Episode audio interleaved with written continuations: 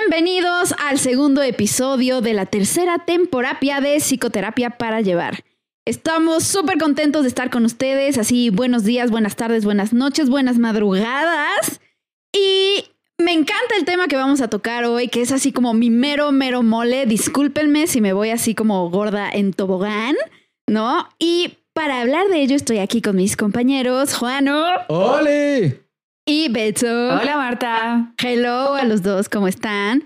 Em, el tema de hoy es súper complejo. Tiene muchísimos ángulos. O sea, yo podría hablar de él como cinco horas seguidas sin parar, sin ningún problema. Y a lo mejor vieron el título de nuestro capítulo, lo que sugiere, y dicen, no, yo no sufro de eso.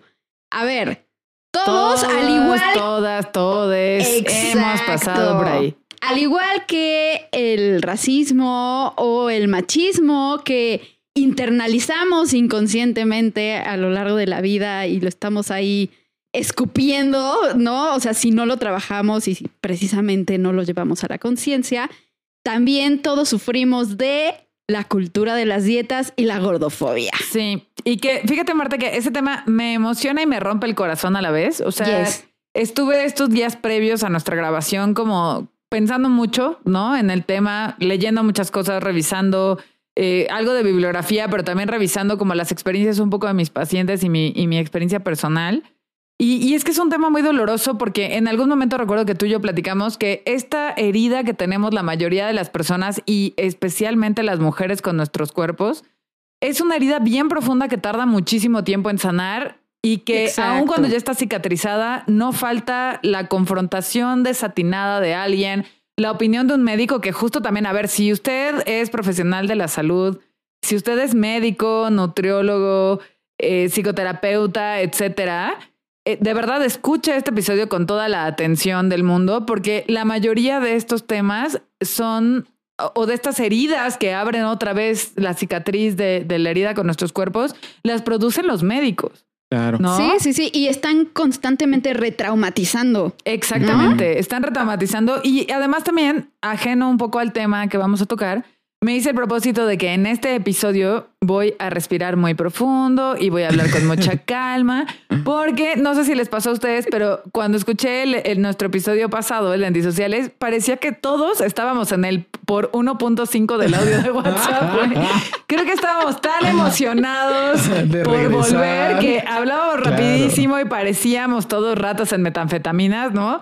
Entonces, como las metanfetaminas son parte de, de la cultura de las dietas que no nos gusta, hoy vamos a respirar todos y vamos a hablar con mucha calma, ¿les parece? Claro. Me parece perfecto. Y, ah, dime. No, iba, iba a mencionarles algo que me parece como súper importante y que tiene que ver con, bueno, es que yo iba a entrar a la definición, pero querías decir algo antes, Marta. Justo, justo era lo que... Estamos conectados. Exacto, aquí el flow está. O sea, hablando no sé si ibas a dar la definición de gordofobia o de cultura de las dietas. O sea, yo quiero. Dieta, ajá, como empezando de, lo más general a lo particular, me gustaría mencionar qué es la cultura de las dietas. Ah, claro. Em, o sea, yo lo veo como un conjunto de creencias que valora la delgadez y la apariencia sobre la salud y el bienestar. Claro. ¿No? Ok. y salud y bienestar físico y emocional. Exacto. ¿No? o sea, hablando de, salud integral. O sea, las personas internalizan ciertos ideales de cuerpo, actitudes o conductas nocivas que equivalen a disque salud. Sí. ¿No? Y que la persecución de estos ideales hacia las personas moralmente superiores en comparación a otras. Y que esa, esa moralmente superior acaba siendo también eh, como el como el peldaño en el que te puedes subir para justificar todo tu sufrimiento, porque hay mucho sufrimiento detrás de esto. Ajá, claro, claro, claro. A ver, me gustaría como primero em, tener como va a salir mi parte de nutriólogo para poder definir completamente. Dieta tiene que ver con todo lo que comemos. O sea, cuando definimos dieta o cuando entendemos dieta por definición es todo lo que compone nuestra alimentación. Desayuno, colación, comida, colación y cena o inclusive solo una comida, ¿no? No necesariamente dieta significa que sea algo estructurado. Sin embargo, en los contratos sociales que tenemos respecto a la alimentación, dieta ya se ha definido o se le asocia directamente con una alimentación más bien controlada, más bien estructurada o más bien restrictiva. Restrictiva. Y entonces, cultura de las dietas tiene que ver con todo esto, ¿no? Con toda esta eh, tendencia a restringir o a controlar tu alimentación, dándote un valor, como dices, justo Betsa, de una especie de eh, superioridad moral, sintiéndote mejor que la otra persona que no está siguiendo este tipo de alimentación o este tipo de dieta, ¿no? Sí, Entonces, partiendo de ahí. O sea, como en favor de, siempre de la delgadez y de cierto estándar muy específico de belleza. Sí, que además, a ver, ahí quiero justo como intervenir en que este estándar muy específico de, de belleza Varía de acuerdo a la época y a las décadas y a la moda y a las reglas de la estética que se han dictado desde el principio de la humanidad, ¿no? Porque si estamos ahorita como en un momento en el que la cultura valora un estándar de belleza muy fit, ¿no? Como esta parte de la extrema, de, esta extrema delgadez del principio de los 2000 ya no, ¿no? De estas chicas ultra delgadas, ultra huesudas, ya no es valorado en lo absoluto. Ana y Britney Spears del principios de los de principios de los 2000 ya no. Fiona Apple, que estaba como a los huesos y eso ya no es valorado. Ahora lo valorado es como este cuerpo super fit, abdomen marcado, obviamente boobies en implante, ¿no? Porque todo aquel que sepa un poco de nutrición sabe que cuando el porcentaje de, grasa corporal baja mucho, pues el, el, busto es algo que se pierde de manera muy natural, ¿no? Y que entonces todos estos cuerpos que vemos muy idealizados de cinturas súper pequeñas y de nalgas gigantescas y unos muslos como hipertróficos y así. Sí, como Kim, Kim Kardashian, ¿no? Es Kim Kardashian, fíjate que no, porque Kim Kardashian no está fit. Estaría hablando un poco a lo mejor como de Sasha Fitness o de... Ah, Fashion Show. Ándale, ¿no? O sea, como todas estas que son como casi fisicoculturistas, ¿no? Donde están completamente marcadas, marcadas y que lo que hay es una hipertrofia en glúteos y muslos, pero la cintura es diminuta. Es como a veces cuando yo veo esas cinturas pienso si hay órganos que caben allá adentro. Claro. Y que normalmente no tendrían boobies, porque ya en lugar de boobies habría pectoral, ¿no? Por el desarrollo muscular, pero que está ya ahorita muy normalizada la cirugía para que lo que veas sean dos grandes boobies, una micro cintura y unas nalgas gigantescas, ¿no? Pero que normalmente ese cuerpo no se desarrolla de manera natural ni con ejercicio ni con alimentación. Normalmente ese cuerpo requiere o suplementación o cirugía, ¿no? Y que entonces estos estándares han variado tanto que, bueno, hemos pasado desde la belleza renacentista, que era como de forma un poco más redonda, más curva, este, donde se, se valoraba mucho como unas caderas muy anchas, unas boobies muy grandes, ¿no? Hasta estos modelos esqueléticos anoréxicos de principios de los 2000 y ahora esta parte de esta cultura, la vida fitness, que, a ver, ustedes saben que yo no... no es un disfraz? ¿Qué es un disfraz? Y que, a ver, yo no voy a criticar porque ustedes saben que si a alguien le gusta ir a meterse a hacer ejercicios a mí... En este lugar. En este lugar. sí, yo... La que aquí hace más ejercicio. La que está a las seis de la mañana despierta motivadísima porque le espera hora y media de ejercicio soy yo, lo saben, pero no a costa de la felicidad, no a costa de, vivir, de disfrutar la vida. Y lo, y lo mismo pasa con la alimentación, ¿no? Ahorita, ahorita platicaremos un poco esto y hay que, hay que hablar esta parte de los estándares, ¿no? De estos estándares los produce y los, los rige la moda. Ajá, es súper, súper importante e interesante, ¿no? El conocer como las raíces históricas de esto y ver cómo fluctúa. O sea, durante la mayoría de nuestra historia como humanidad, o sea, nunca nadie pensó que era súper chido encoger el cuerpo. ¿No? O sea, más bien lo contrario, o sea, un, cuerpo más grande se veía como signo de fertilidad, opulencia. Sí, goce. Exacto, tenías más oportunidad de vencer las enfermedades, ¿no? De sobrevivir a la escasez de alimento. Y todo esto empieza en la Roma y Grecia antigua. Totalmente. ¿No? Cuando había como toda esta ansiedad, porque ya saben, filósofos, este, mi, mi, mi, mi, eh, había toda esta ansiedad sobre lo que significaba vivir correctamente, ¿no? Y se empieza a asociar entonces como el, exceso a la corrupción moral. Ajá, y, eso incluía obviamente la alimentación, ¿no? Entonces vemos estas esculturas, ¿no? En donde cuerpos atléticos, cuerpos delgados, bla, bla, bla, equivale a virtud y los cuerpos más grandes empiezan a equivaler a, a, corrupción, exacto, a, vicio, ¿no? A vicio, claro. Eso como que se adormece un poco en la Edad Media, el Renacimiento, en la época victoriana.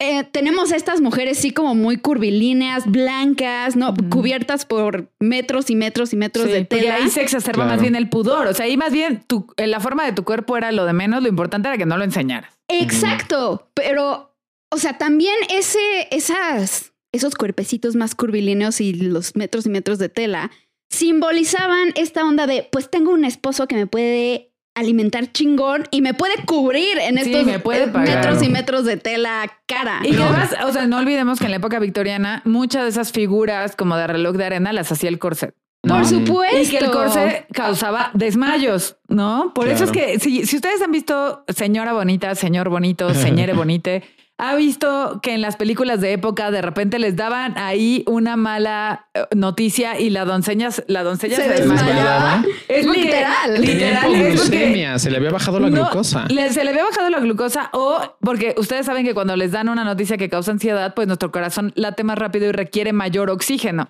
Pues ese corset no permitía que tener oxígeno y pues para el piso, ¿no? Claro. Y luego viene, o sea, literal como movimiento de contracultura los años 20, ¿no? En donde son cuerpos prácticamente planisféricos, vestidos rectos, este, se glorificaba esta excesiva delgadez y de ahí nos seguimos. O sea, a partir de los años 20 ya esta cuestión nunca pero no, paró realmente. Hubo un break, hubo un break en los años 60 con Marilyn Monroe, ¿no? Y en los años 60 había un lema, puede ser una Jackie, o sea, una Jackie Kennedy o una Marilyn, ¿no? Sí, sí, sí. Y había, si ustedes han visto la publicidad de los años 60, había un montón de productos que eran realmente grasa bebible, que decía, o sea, hay, un cartel maravilloso que si lo encuentro se lo, se lo pasaré a Camus para que lo suba a las redes de Psico para llevar, que decía, don't be a skinny bitch. ¿No? Y era una chica ahí toda flaquita en un traje de baño, es una ilustración obviamente. Y dice, tome este producto que era pues una grasa bebible y decía, be a curvy girl o curvy woman o no sé qué, o no, don't be a skinny girl, be a curvy woman.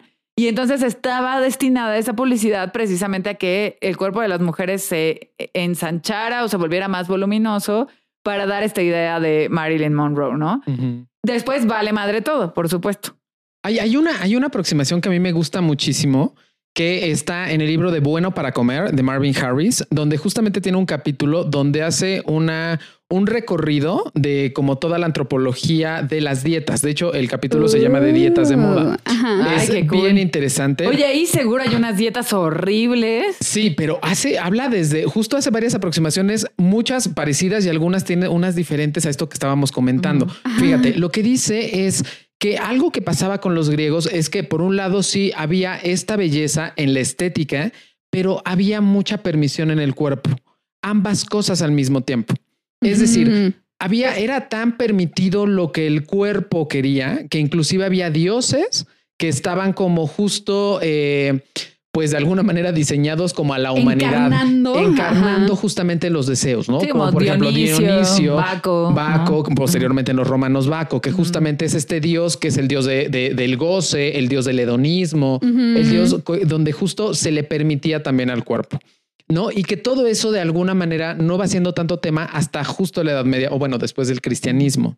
Porque justo hay algo que eh, Marvin Harris llama la decisión. La decisión tiene que ver con que de alguna manera todo lo sacro es no humano y todo lo humano es pecado. Es Entonces, del diablo. Es del diablo. Entonces, todos los placeres carnales en realidad se encarnan con siete pecados capitales, ¿no? Entonces, en este sentido. Y uno es la gula, por supuesto. es la gula. Y que Marvin Harris dice que ese es uno de, las de los primeros momentos donde justo se cinda al ser humano se le, se le quita un poco como desde este, de este lugar de entender la alimentación como placer y la alimentación eh, eh, limitada, la alimentación estructurada se vuelve como más bien algo, algo santo, ¿no? De hecho, los primeros trastornos de alimentación documentados son los, eh, las, las mm, santas. anoréxicas como Santa Catalina de Siena, que Juana de Arco, justo, Juana de Arco, que eran justo estos como estas como grandes limitadas pero que en realidad, o sea, como en el momento en el que se pone el estándar de belleza es en em, la, era industrial. En la época industrial se le demanda como, o sea, antes pues todo era artesanal y entonces si usted quería todo era lo hecho que a tu sea, medida. era Sí, tu medida. Eso es claro. interesantísimo. Pero cuando el mercado comienza a definir que necesitamos tener tres tallas o cuatro tallas, sí, empieza la producción en masa. empieza la producción en masa y entonces empiezan estos grandes estándares respecto al peso que deberíamos tener. Sí. Porque en realidad esto, bueno, de acuerdo a Marvin Harris, es una respuesta del mercado. Sí, claro. Claro. Porque entonces Ajá. estandarizar vuelve más económico todo. ¿no? Exactamente. Y yo ahí quiero hacer justo una acotación, querido Juan. Claro. Y es que hay que recordar que entonces todos estos estándares de belleza a los que estamos sometidos en cualquier punto de la vida, que seguramente si nos escuchan personas de mayor edad que nosotros, los que nos escuchan que son más pequeños a lo mejor tienen un poco menos de referencias, ¿no? Pero si nos escucha gente que es más grande que nosotros, es decir, que está en sus 40, 50, 60, sabrá perfecto que le ha tocado, o sea, a esas personas les ha tocado unas fluctuaciones tremendas en el estándar de belleza. Y lo que hay que recordar aquí es que esos estándares de belleza lo- los dictan hombres blancos, heterosexuales, heteronormados y millonarios. Claro. ¿no? Justo, justo iba a hablar un poco sobre eso. O sea, creo que en todo lo que estamos diciendo, o sea, podemos notar que el, el error cañón es que se le empieza a, a- a dar como una, como un valor moral, Ajá. ¿no? A- al tamaño y a la talla y al peso. ¿no? Y dos, esto, ¿no? Que la preocupación por la delgadez y la belleza es una herramienta de opresión, ¿no? Y ya sé, así Y como del de ca- patriarcado, como maldito. de carajo, ya empezaron con sus cosas feministas, pero sí, o sea, No, noten sí. que justo en las épocas en donde ganamos el derecho a votar, cuando empieza, o sea, píldora anticonceptiva después, cuando bla, bla, bla, bla, bla, es cuando empieza a haber Más presión y más rigidez acerca de los estándares Sí. de belleza, como de, pues claro, o sea, si tenemos estas chatas preocupadas todo el día por cómo se tienen que ver y por alcanzar estos estándares imposibles. ¿no? Este, pues la- las vamos a tener menos en el Senado y haciendo leyes y estudiando y metiéndose en lo que no les importa, Claro. Fíjate, yo siempre le pregunto a la gente, ¿qué creen que pasaría con, o sea, cuántas industrias quebrarían si mañana todas, especialmente las mujeres, pero todas, todos y todas, nos despertáramos con- conformes y felices con nuestra apariencia? Claro. Sí, ¿No? O sea, tronarían todas las industrias tintes, eh, maquillaje, farmacéutica, maquillaje, cirugía este, plástica, este, Gimnasios. fajas, Gimnasios, sí, o sea, así, Claro. instrumentos claro. de tortura, sí. Porque además, a ver, justo ahorita también hay que hacer una diferencia importante, ¿no? No es lo mismo hablando ahorita de estas industrias, no es lo mismo un gimnasio que es un lugar en el que, o sea, claro que hay gente que va por autorrechazo a cambiar eso que no le gusta. Y ya vemos los que estamos loquitos y sí nos gusta, ¿no? Entonces, pues, o sea, eso, puedes ir por disfrute a hacer un deporte, Claro. pero no es lo mismo eso que ponerte quirúrgicamente una malla en la lengua para no poder comer y no poder deglutir. Y no es lo mismo eso que comprarte una faja de plástico que no te deja respirar, que no te deja comer y que además te hace sudar todo el día. Y que aparte no te hace bajar de Y peso. que además no te hace bajar de peso, por cierto, ¿no? O estarte metiendo eh, las píldoras que te vende tu comadre, la de Herbalife, o ponga aquí la marca que sea, para quemar grasa. O sea, como no te, o sea, no, no comparemos, o, o justo a ver, la gente que está en contra de esto, que dice, ah, ya todo les parece que es gordofobia y así, es como, a ver, sí, sí, pero pongamos niveles, porque no es lo mismo criticar la cultura de las dietas cuando hay dietas eh, o hay planes de alimentación inadecuados, no personalizados, extremos y que básicamente más bien validan la anorexia en lugar de tener un plan de, de alimentación personalizado, adecuado, hecho por un profesional de la nutrición. ¿no? Un, un persona, un personal, un profesional no obsesivo No y obsesivo, sano también. claro, y alguien ético. Y también lo mismo con el tema del ejercicio. A ver, no es lo mismo alguien que hace un ejercicio o ejercicios están diseñados para crecer masa muscular, eh, fuerza pulmonar, cardio, velocidad, competencia, lo que quieras. O sea, no es lo mismo eso que todos estos elementos de tortura para modificar el cuerpo, ¿no? O sea, esta parte ya de las fajas, el ejercicio extremo, las rutinas de cinco horas, o sea, este tipo de cosas que sí ya dañan. Claro. Justo, a ver, te- entonces tendremos que ver que la persecución por la talla o la persecución por tener determinados cuerpos, partimos todos de la idea entonces de que es una demanda del mercado. Sí. Y en este sentido, también tendríamos que ver que en el mundo hay gran diversidad para entrar directamente al tema de la gordofobia. Sí. Porque en este mundo de diversidad, donde por otro lado tenemos a un mercado que nos demanda tener cierto tipo de cuerpos. Sí, y que es solo una idea, güey. Es como, ¿quién, ¿quién, la puso? O sea, ¿por qué la tenemos que seguir? Es una idea. Exactamente. En ese momento es donde emerge o nace la fobia o el miedo a tener determinados cuerpos. Y eso es lo que se vuelve más cañón, porque la gordofobia, por definición, no es solamente el miedo a ser gordo o a subir de peso, también es el rechazo constante de una sociedad que no permite la diversidad de cuerpos. Exactamente. Y es también asumir que porque una persona tiene un peso superior al que está estandarizado en este momento, es asumir que tiene un problema de salud. Claro. Y es asumir características de su personalidad como que es flojo, complaciente, eh, no, como, o sea, justo el otro día leía un tuit que decía, ser delgado no te hace exitoso, ser gordito no te hace ser fracasado. Y, o sea, como es, eh, o sea, decía creo algo como ser delgado no te hace un triunfador, ser, ser gordo no te hace ser un fracasado. Porque también de pronto se adjudican estas características de personalidad a los cuerpos más grandes, ¿no? Y se olvida un factor genético importantísimo, ¿no? O sea, ahí, aun cuando todos y todas comiéramos lo mismo e hiciéramos la misma cantidad de ejercicio, tenemos un factor biológico fundamental que es la genética, que eso es infranqueable, o sea, infranqueable, ¿no? Y así como hay gente que puede comer toda la proteína que quieras y hacer 400 sentadillas al día y no sube ni medio centímetro de glúteo. O sea, hay gente que podría comer lo más sano y hacer la cantidad de, ejercicio que sea y nunca va a tener cuadros en el abdomen porque genética es genética, señor. Claro. A ver, aquí justo quiero cuidarnos, y bueno, no cuidarnos, sino más bien como hacer una aclaración como muy profunda respecto a justo el tema del el peso y la salud. Déjenme decir esto. Es que esto es un problema que tenemos como todos los profesionales de la salud, porque vamos a ver, para hacer una evaluación nutricional de una sociedad, pues no podemos irle midiendo el porcentaje de grasa a todo ser humano que se nos pone enfrente. Imagínate medir a 250 de 50 mexicanos para medir su porcentaje de grasa. No, sería imposible. No va a haber. Traumático. traumático y todo más. O sea, no, no, no, no, no, no es posible. Entonces, para la nutrición, que es como comunitaria, para las evaluaciones del estado nutricional comunitario, ocupamos una herramienta que nos ayuda, que se llama el índice de masa corporal. Ojo, escuchen muy bien, comunitario, para evaluación comunitaria. global. Global, exactamente. Y en ese sentido. igual a global. A global, exacto, justo. ¿Escucharon, doctores? Doctores, ¿escucharon qué es global? Sí, por favor. Y a ver, vamos a ver, índice, por su cualidad. Índice es la relación de dos o más valores.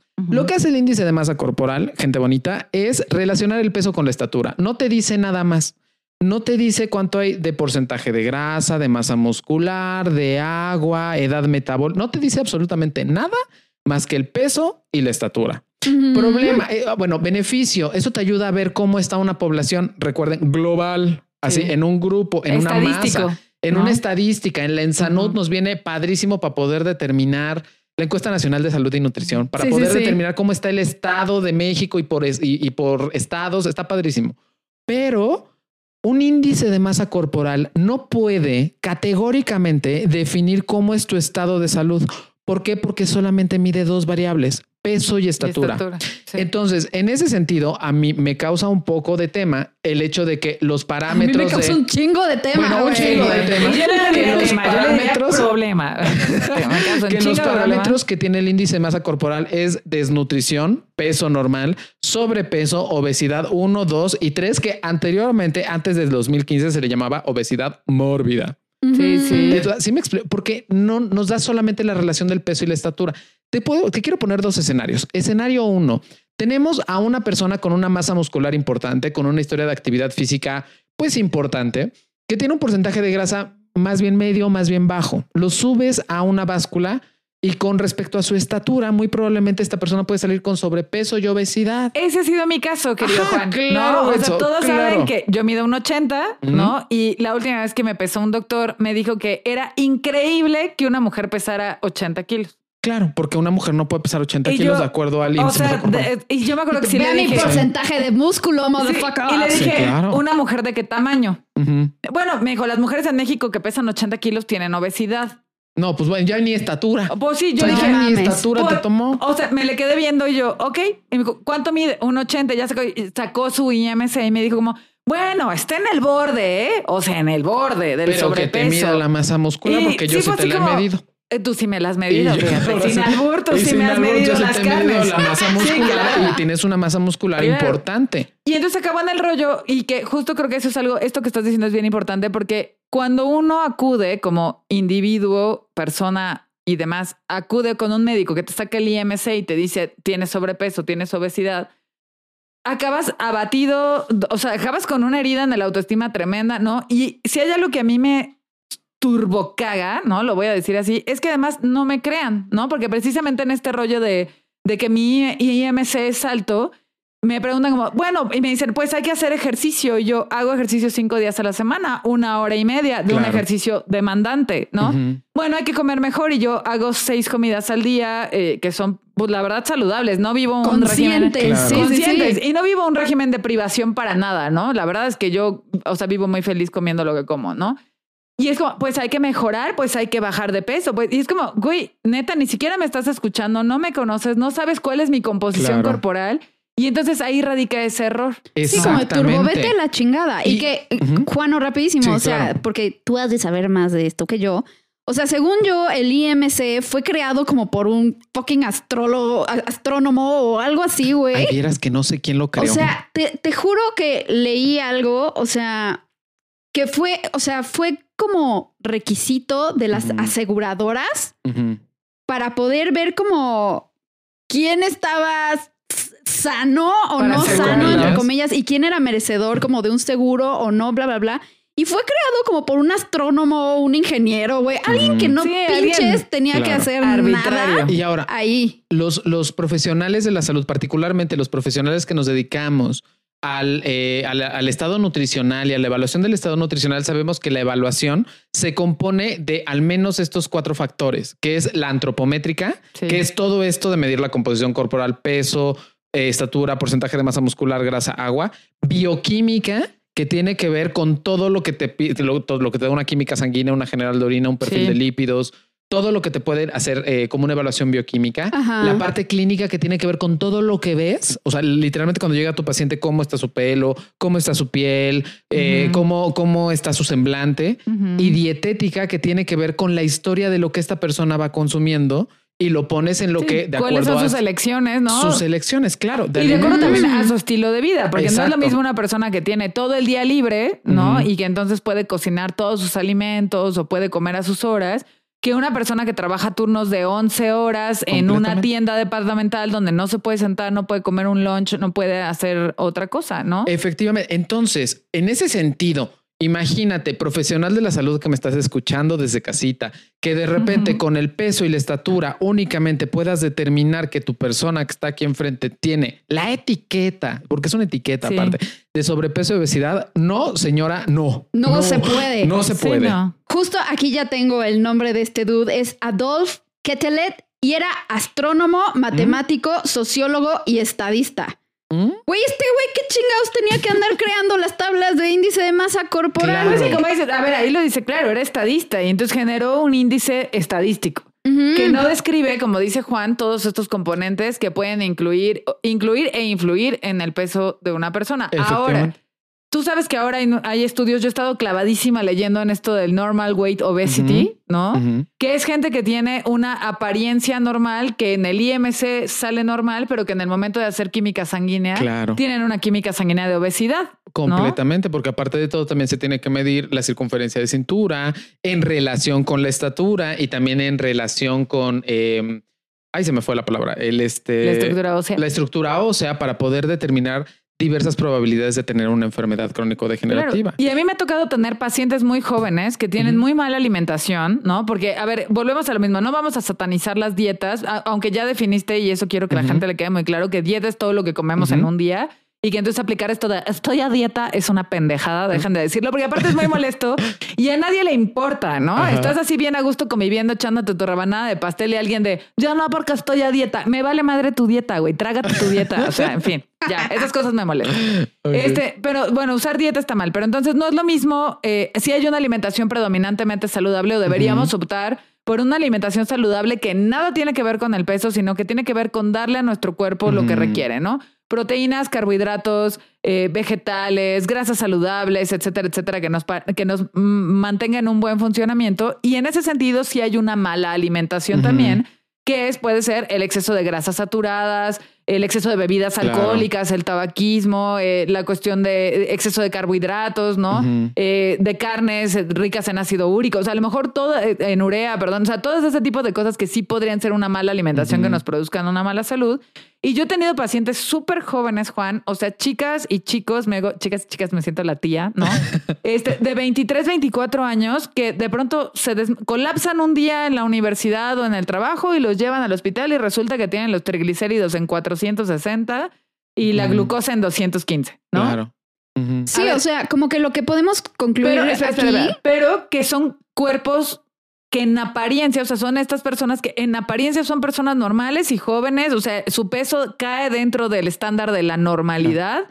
Y entonces hasta me tocó un caso en particular con una chica de 19 años que tenía la glucosa en 300 y pico, los triglicéridos y el colesterol igual, que la mamá decía, pero ¿de dónde si está tan delgadita? Pues no, amiga, porque la delgadez no es símbolo de salud. O sea, la delgadez no es símbolo de salud. Ese es el punto. Que la conclusión, perdón, Marto, dime. No, no, no. O sea, que puedes ver un cuerpo, cuerpo delgado y eso no necesariamente significa que la persona está saludable. Y puedes ver un cuerpo más grande y no significa necesariamente que la persona está enferma. Conectándolo entonces con gordofobia. Ajá. Porque, a ver, me gustaría compartirles algo. Una, una, una mujer a la que eh, tengo la oportunidad, con la que tengo oportunidad de trabajar, cuando le conté, bueno, platicábamos respecto a el tema de la gordofobia y más o menos le compartí que íbamos a grabar un podcast al respecto. Ella me platicaba algo que me parecía súper interesante. Y lo que me decía es, yo sí creo, yo sé, y yo he vivido en carne propia, cómo la, o sea, eh, cómo la gordofobia puede afectarte cuando viene del exterior. Porque te enseñan a amarte, pero la verdad es que suena como un discurso un poco superficial porque ni siquiera te han enseñado a aceptarte, a decirte que está bien tener tu cuerpo, aunque sea un cuerpo diverso, aunque no sea un cuerpo que cumpla con los estándares de... ¿Y sabes dónde existe la gordofobia, Juan? Cuando vas a un antro y de repente te hablan para decirte que en realidad sí les puedes presentar a su amiga, porque a lo mejor tú estás muy bonita, pero tu amiga está, uff, guapísima. O cuando vas a una tienda en Europa y deja tú en Europa, ya lo puse en Europa, pero vas a una tienda y no hay tallas para ti. Sí, no hay tu talla. No hay tu talla. Y habiendo diversidad de tallas, no hay tu talla porque esa tienda en específico no tiene tallas para ti. Y sí, yo sé que hay otras tallas, yo sé que hay otras tiendas. Go to Sears, o sea, como dicen en chicas pesadas. Pero en realidad es muy duro poder, o sea, saber que tu talla no cabe en ese lugar. Justo te iba a decir, ¿tú sabes que los diseñadores la talla más grande que hacen es 5? No sabía. Todos los diseñadores, toda la ropa de diseñador. O sea, la ropa de diseñador que no, venden en tiendas departamentales porque estamos de acuerdo y no quiero sonar eh, inmamable. A mí me gusta la moda, es mi gusto oscuro, es mi gusto culposo, me voy a ir al infierno por eso. Eh, pero odio la industria de la moda a la vez. Y justo todo lo que nosotros vemos de diseñador en tiendas departamentales como Liverpool, Palacio, etcétera, etcétera, este, justo es la línea comercial, por eso es más accesible y por eso hay más tallas. Pero la ropa de diseñador que tú compras en una casa diseñador, donde sea, no hay más allá. O sea, la talla 5 es ya una talla grande y ya es humillante porque tengo, tengo una paciente, a la que, bueno, ya no es mi paciente, ya la di de alta y la amo mucho, que se llama Pau y está trabajando en Milán en la industria de la moda. Es humillante llegar a una casa de diseñador y decir, deme una talla 5. Wow. O sea, pasas por el rollo de, ah, va a pedir la más grande, güey, ¿no? Qué oso. Porque obviamente hay talla cero, o sea, hay talla doble cero, cero, uno, tres y cinco es la talla grande porque son las tallas de las modelos, ¿no? Y entonces ahí viene esta parte de gordofobia, ¿no? Viene, viene también, yo lo diría, está integrada en nuestras familias, en nuestras familias en México, en Latinoamérica y en todos lados. Cuando te hacen este comentario horrendo de, ay, mi reina, estás bien guapa. Si bajaras de peso, claro. ¿no? Sí, tienes una cara preciosa. Si bajaras de peso, te verías mejor, ¿no? O, chingas a tu madre, cualquiera. Sí, claro. Y fíjate lo que me decía esta mujer, porque al final me decía, ¿sabes qué? En el, la gordofobia donde más pega es que te deshumaniza. Sí. Te asexualiza. Te asexualiza, porque además. Eso es brutal. Porque además te vuelves. Justo esto es una casa. O te fetichiza también. o te fetichiza. Me acaba de caer una así. me explotó el cerebro. Pone aquí sonido de. Porque justo es eso. Estamos tan acostumbrados que además la industria del cine y todo nos venda que el sexo es para cuerpos jóvenes y perfectos, que cuando tú no estás dentro de ese estándar, llámese por la gordofobia, llámese por el edadismo, ¿no? Y entonces que te discriminen por la edad, entonces te asexualiza, porque como tú no tienes este cuerpo joven y esbelto, entonces no tienes derecho a ser deseado o deseada ni a disfrutar del placer sexual. Inclusive no lo puedes mirar en el entorno, porque en la diversidad también de escenarios, en la diversidad de gustos, hay algo que me he dado cuenta que hay de gustos de todo para todo. o sea, por supuesto. siempre hay gustos para todo. Pero las personas que han vivido esto y que lo viven con indignidad, o sea, que, lo han vivido con poca conciencia de dignidad y que van caminando con esta poca conciencia, muchas veces no pueden mirar el deseo en los ojos del otro. Sí, les es increíble. Les es increíble cómo le voy a gustar yo ese, es uno de mis ejemplos de película. Ya al ratito se los platico, pero ese es uno de mis ejemplos. Marto. Yo, o sea, quería decir que no podemos hablar de gordofobia sin hablar sobre el privilegio de delgadez. Ajá. O sea, e, esta onda de que como eres delgado, entonces en automático tienes más acceso a ciertas cosas y te protege de, de la discriminación. Claro. ¿No? O sea, justo esta onda como de a ver, tu talla y tu peso no son lo primero que la gente nota sobre ti, ¿no? O eso, la, gente no se hace ideas de toda tu personalidad, ¿no? Por cómo te ves nada más. Nadie te va a dejar de querer por eso, ni, ni, eres menos merecedora, ni menos exitosa, porque tú sabes, Marta, también que hay esta asociación entre delgadez igual a éxito igual a merecedor de amor. Exacto, o sea, e, esto es así como súper absurdo, ¿no? E, es como... Se ha visto y se han hecho estudios de que cuando va a haber o sea, te van a dar un puesto, va a haber un aumento o va a haber bla, bla, bla. Generalmente, o sea, si hay dos mujeres, una con un peso talla normal y otra con sobrepeso, hay quién sabe qué tanto por ciento de probabilidades, ahorita no me acuerdo el, del número exacto, de que le den el aumento o el puesto a la persona delgada o que tiene esta talla normal, ¿no? Y al mismo tiempo, también hay estudios acerca de que si eres demasiado guapa, ¿no? Hablando de, los estándares que, clásicos que conocemos. Entonces la gente te ve como poco confiable, como escaladora social, sí, como, peligrosa, o, ajá. Sí. Entonces, como si tampoco te lo merecieras, porque seguramente es un no es mérito propio, es porque estás muy guapa y muy bonita. Cosa que no nos pasa a los hombres. O sea, no. no les pasa a los hombres y entonces es pinche ridículo, güey, porque hay un margen como de dos centímetros nada más en donde eres merecedora de algo, güey. O sea, porque no puedes ser ni muy, muy, ni tan, tan. O sea, tienes que, caber en ese margen de un centímetro para que pues funcione la vida. Porque ¿qué te crees, Marta? O sea, ¿tú crees que puedes ser guapa, inteligente y exitosa a la vez? Estás, o sea, ¿qué te, qué te pasa? ¿Estás tratando de desafiar al patriarcado o qué? Exactamente. Y lo que dice Juan, ¿o no? A los hombres no les pasa eso. O sea, a los hombres generalmente o sea, precisamente se critica su trabajo, ¿no? Si, ellos ponen allá afuera algo, se critica el, trabajo, la canción, el escrito, la investigación, la bla, bla, bla.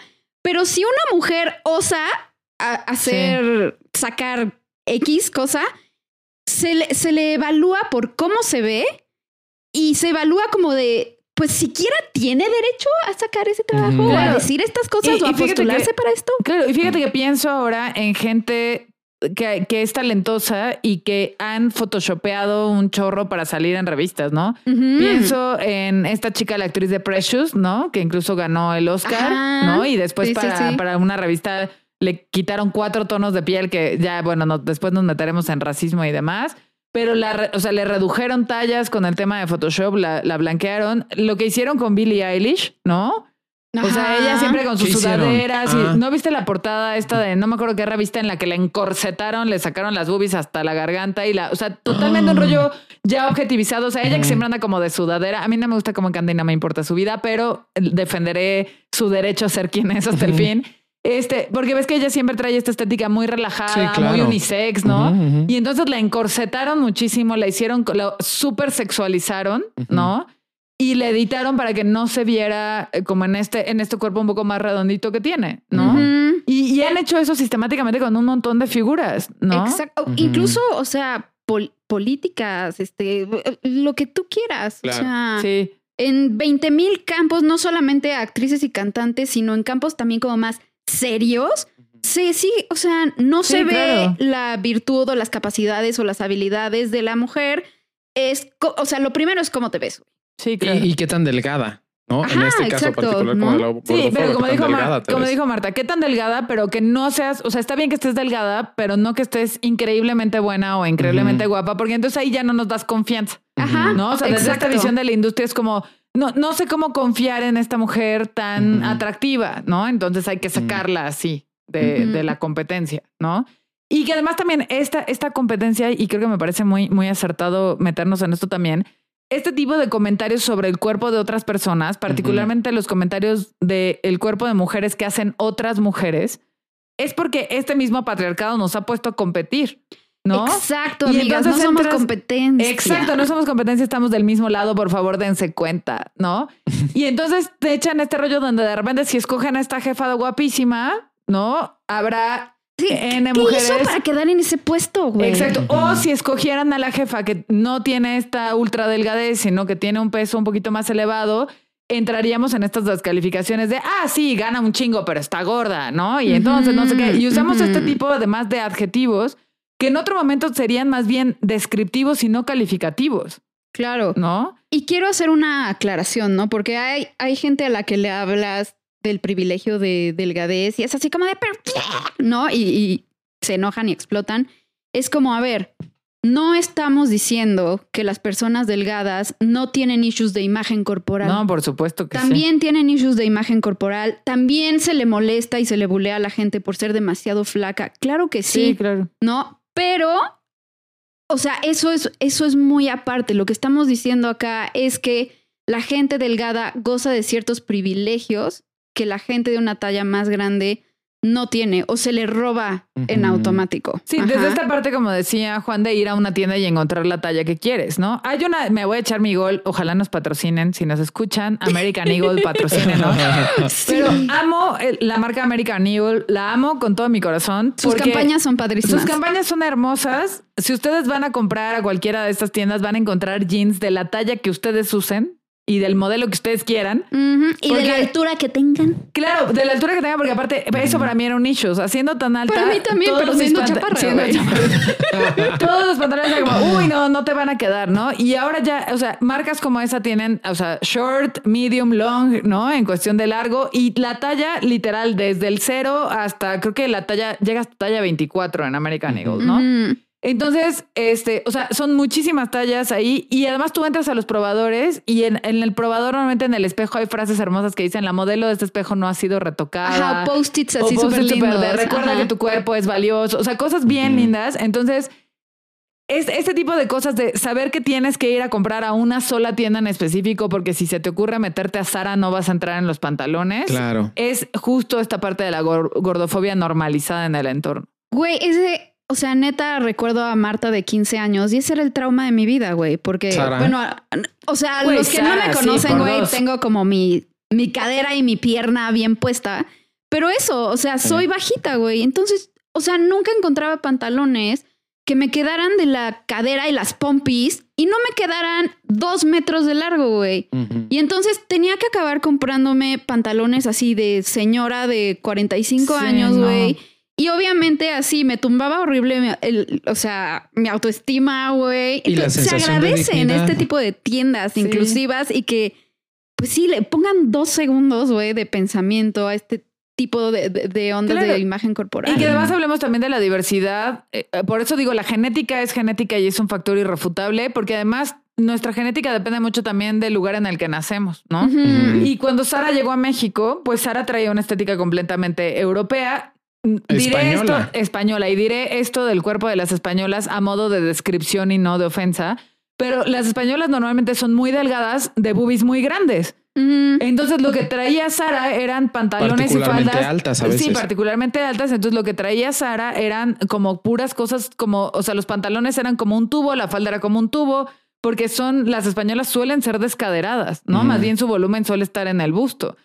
Cuando la cultura latina es completamente al revés, o sea, los cuerpos latinos somos completamente al revés. Yo nunca sé dónde enmarcarme, pero me voy a enmarcar en el cuerpo latino, a lo mejor no por la estatura, Pero en el justo cuerpo ruso. En el cuerpo ruso tal vez. este, Escandinavo. Ándale, ándale, me, voy a, me voy a enmarcar en ese cuerpo. Pero, o sea, sí tendemos a tener piernas mucho más gruesas, a tener buena pompa, a hacer caderonas, ¿no? O sea, sí, esa es una estética latina. Y entonces creo, de hecho, por ahí hay un artículo, lo voy a buscar que sacó una reportera latina en el New York Times sobre la ruptura de la autoestima que significó la llegada de Sara a Latinoamérica. Es que es eso, la tragedia es que tú como niña de 16 años, güey, no piensas que la pinche tienda es la que está, mal, güey. o que la sociedad es la que está mal. Piensas que tú estás mal, güey. Y es una onda de vergüenza y de inadecuación horrible. Claro, lo cual me lleva como justo a pensar en la importancia que tiene que, que tiene la representación en los medios. Es decir, o sea, de un tiempo para acá, y esto lo he escuchado muy frecuentemente, es que no puede ser que en todas las series hay una persona con sobrepeso, hay un gay, hay un trans, hay un... Sí, sí, sí hay. Como nos decía en algún momento en el capítulo Edgar, sí, sí hay. Porque justo la representación habla de esto, de poder hacerle saber a las personas que su cuerpo es válido. Que existimos, gracias, todos existimos. Y, deja que existimos, que son dignos. Sí. Que todos los cuerpos son dignos. Y ahora, muchos em, colegas de eh, profesionales de la salud dirán sí, pero también tenemos que hablar de las personas que tienen una enfermedad. Sí, me parece que sí, pero eso no les quita la dignidad. Y ahí es donde viene la decisión de eh, el peso a la moralidad, ¿no? Porque tú un peso alto, un cuerpo diverso, inclusive podría decir un porcentaje de grasa elevado no es amoral. Y un porcentaje de grasa alto ni es ofensivo. Ni es indigno de ser amado. Ni es indigno de poder ir a una tienda y comprar y poder encontrar ropa de su talla. Porque eso ni es, indigno de estar en traje de baño, por ejemplo. Porque yo ahora que fui a la playa, ¿no? Este, la verdad es que yo me iba recuperando de tifoidea. La verdad es que yo solo lo que quería era un poco de sol y recuperar mi temperatura corporal normal y relajarme un poco. Y entonces llevé mis bikinis, yo muy feliz, porque a mí me encantan los bikinis y me vale madre y los voy a usar por siempre, no me importa si tengo 80 años, ¿no? Entonces yo llevé mis bikinis muy feliz y así, y, y esta, este ambiente entre mujeres tan pesado de, de estar... sí, de estar oyendo este, estos como comentarios súper shady y malintencionados de mira, esa chava de ahí está súper fit, pero tiene celulitis atrás, ¿no? O de, ay, qué guapa está, pero ya está bien vieja. O sea, sí tiene súper buen cuerpo, pero ya se ve vieja. O, ay, esa señora tan grande, ¿cómo se atreve a usar bikini? ¿No? A ver, cada quien puede usar lo que se le venga a su chingada gana a usar, ¿no? Y yo me siento muy orgullosa y aquí sí voy a hacer como un, como una revelación de algo blandito en mi persona, ¿no? Ok. Este, yo me siento muy orgullosa de cuando mis pacientes que no cumplen este cuerpo estandarizado, fit, mamón que vemos, se, se, se, ponen unos pantalones y una blusa corta o de repente me mandan una foto en bikini porque me ha pasado y, se los agradezco porque eso me da vida de verdad. Cuando me mandan una foto de, mira, me encantó mi bikini, me mandan foto en bikini yo, te ves hermosa, te ves preciosa porque además lo creo y lo veo, ¿no? Porque siempre les digo, esos ojos de crítica con los que te ves tú no son con los que te vemos los demás. Exacto. Y a mí me cuesta aún, y eso es algo que he platicado de repente con Camus, a mí me cuesta aún, de repente veo un outfit con un crop top, por ejemplo, y me cuesta mucho trabajo usarlo, ¿no? Todavía cuando yo me pongo algo así, me veo en el espejo y me enfrento a todos los juicios y a toda la crítica que he escuchado sobre mi cuerpo y sobre el cuerpo de los demás a lo largo de mi vida. Y entonces admiro más a mis pacientes que lo hacen, ¿sabes? Porque sé que ellas ya, ya tuvieron el valor de dar ese paso que yo todavía no he dado, ¿no? Y para mí un primer paso fue esta playa, o sea, fue justo ir a la playa y fue justo andar en bikini y andar, ni, me llevé pareo, ni me llevé nada. Dije, yo voy a andar caminando por la vida en traje de baño de dos piezas because I can, ¿no? Y la verdad fue, fue muy terapéutico, o sea, fue muy terapéutico ver también a otras personas felices disfrutando de su cuerpo, disfrutando de la playa, disfrutando de la comida, sin entrarle como a esta, a esta vergüenza que nos avientan por no verte como la de Instagram o como la de la revista o como quien sea, ¿no? Y, creo que quiero hacer como un último, como tocar un último punto de esta superioridad moral para que pasemos a la parte médica que me parece importantísima, ¿no? Este rollo que trae ahora la gente de, de, esta superioridad moral por enseñar abdomen marcado, ¿no? Justo donde, como, es como, a ver, amigas, hemos luchado tanto para que todas, todos y todes Ayer que me fui a hacer las uñas, había un chico pitándose sus piecitos. Ahí le estaban pintando sus uñas de los pies y me dio mucho gusto. Mm. Pero hemos hecho un esfuerzo enorme para que todas, todos y todas podamos usar lo que nos dé la gana. Y entonces sabemos muchas luchando por ponernos un crop top y salir y decir, güey, me vale madre, este es mi cuerpo y me gusta. como para que caigamos quien, o para que caigan quienes han logrado este ideal a base de sacrificio o de genética o de lo que quieras, este ideal fitness, estar devaluando constantemente o, poniéndose en este peldaño de superioridad moral de yo lo logré, tú no. Güey, este comentario que, o sea, la persona con sobrepeso que va al gimnasio y, la ves en el gimnasio ahí dándole y escuchas, ya sabes, a los güeyes así levantando pesas con tres neuronas, güey. Este, así de, así de, ¿y esa hija qué es aquí? O sea, mírala así como, ah, ja, qué chistosa se ve. O sea, no. Güey, o sea, sí, no. No, no es su lugar, güey. O sea, todas, o sea, la dignidad y el respeto no deberían ser un privilegio, no son un privilegio. O el comentario de tu amiga, que a lo mejor tienes esta amiga super fit, que, ah, que de huevos que tenga ese cuerpo, güey, pero que te aplique el rollo de, yo como si tengo cuadros, puedo hacer esto, es como, me vale no, cállate, exacto. Cualquiera podemos hacer eso, tengamos cuadros o no tengamos cuadros, nos podemos poner lo que se nos dé la gana, ¿no? Me acuerdo que hace unos días fuimos a Valquirico hace algunas semanas y llevaba yo un vestido muy corto y mi mamá me dijo así como de, ah, ese vestido está muy, corto, muy corto. Y le dije, no, me importa si se me ven los calzones. No me importa. A mí me gusta este vestido, me lo compré, me gustó, hace calor, me lo voy a poner. Mis calzones son divinos. Y yo le dije, aparte, si mis calzones están poca madre, asiente, ¿no? Y yo, mis calzones están poca madre, me siento orgullosa de mis piernas, me siento orgullosa de quién soy, me voy a poner el pinche vestido. Y le dije a mi mamá, y te aseguro que si vamos a ir a Valquirico, te vas a encontrar un montón de chavas con shorts y con vestidos súper cortos, porque le dije, además, ahora sí se usa la ropa, se usa corta. Y así anda uno.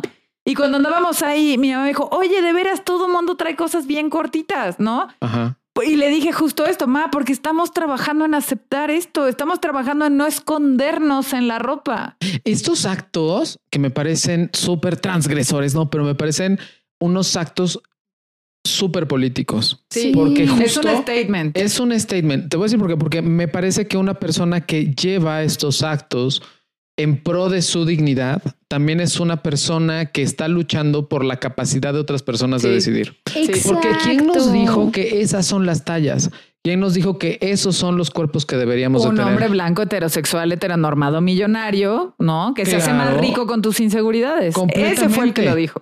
Y fíjate, ahorita, ahorita estoy pensando como en el tema Victoria's Secret, ¿no? Como finalmente, como eh, fue un, bueno, no, no sé si lo sepan, pero fue ustedes me corregirán si algo me falta, pero fue toda una revolución el hecho de que los, eh, las pasarelas de Victoria's Secret no, este, no continuaran o no continuaran como estaban como en que van a hacer todo este rebranding. Exactamente, porque justo el hecho es que esos bikinis, bueno, no, más bien esa ropa interior estaba diseñada no para mujeres, estaba diseñada para hombres.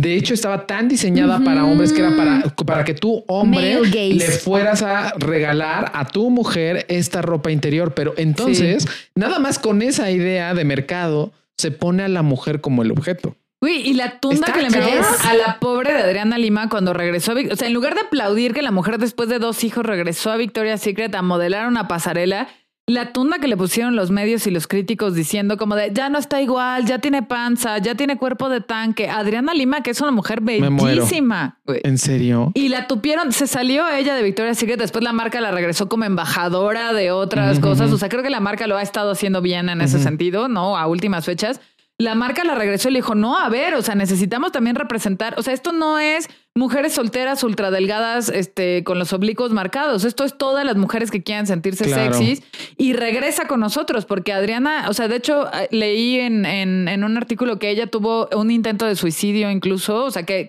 cayó en un trastorno de alimentación y tuvo un intento de suicidio por, por las críticas tan horribles que recibió, no solo de la, de la gente de la industria de la moda, sino del mismo público que seguía la marca, porque los mismos hombres poniendo ahí de quítanla, ya está bien fea, así. Es que eh, así regresando. Ya sabes, así. Y el que la criticaba era este Kevin de Iztapalapa, ¿no? Mientras echaba su caguama. Por supuesto. Amigo, amigo hombre, nada más voy a decir eso. Amigo hombre, si tú estás haciendo, pero también a nosotros nos definen por nuestro cuerpo, sí, pero a, a nosotros no nos asexualizan por la edad, ni nos asexualizan tanto por el cuerpo como a una mujer. Sí. A una mujer no, es, o sea, sí se escucha un poco el ya tiene cuerpo de señor.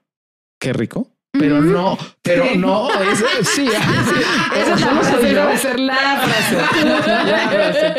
pero no, o sea, a una mujer no ya tiene cuerpo de señora. Qué rico. De hecho, inclusive las MILF Son mujeres que no propiamente, aunque son mamás, no son mujeres que propiamente te evocan a la maternidad o cuerpos de señora. no tienen el cuerpo de Paco de Miguel con peluca. Exactamente. Y es que eso era lo que iba a decir. O sea, no es nada más que nos objetivicen. Eso. No es nada más que nos objetivicen, sino que nosotras nos acabamos tragando ese, ese pinche cuento horrible, esa historia, y nosotras nos objetivizamos después, ¿no? O sea, en lugar de tratarnos como sujetos, no, somos objetos que tienen que cumplir ciertos estándares o ciertas bla, bla, bla. Es como, no se traten como cosas, hijas mías. Por favor, no son una cosa, son un sujeto que cambia, que tiene derecho a fluctuaciones, a cambios hormonales. cambia, claro. Sí, exacto. Justo a, a todo. Aprovechando esto que dices de cambios hormonales y demás, vámonos a la parte médica, ¿no? O sea, ¿cómo se ve la gordofobia en la parte médica?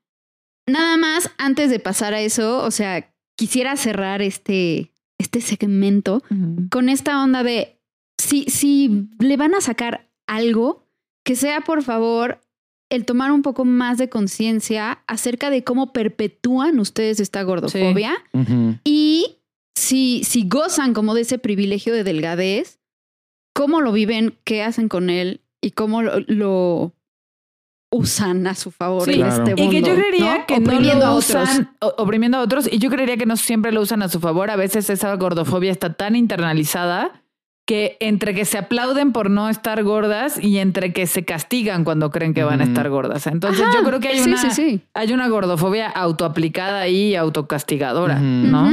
Ahora, ¿cómo se ve la gordofobia en un consultorio médico? Justo cuando llegas y te hacen un IMC. Y, te solo con eso. Solo con eso te dicen como de hay que hacer más ejercicio. Esa es una.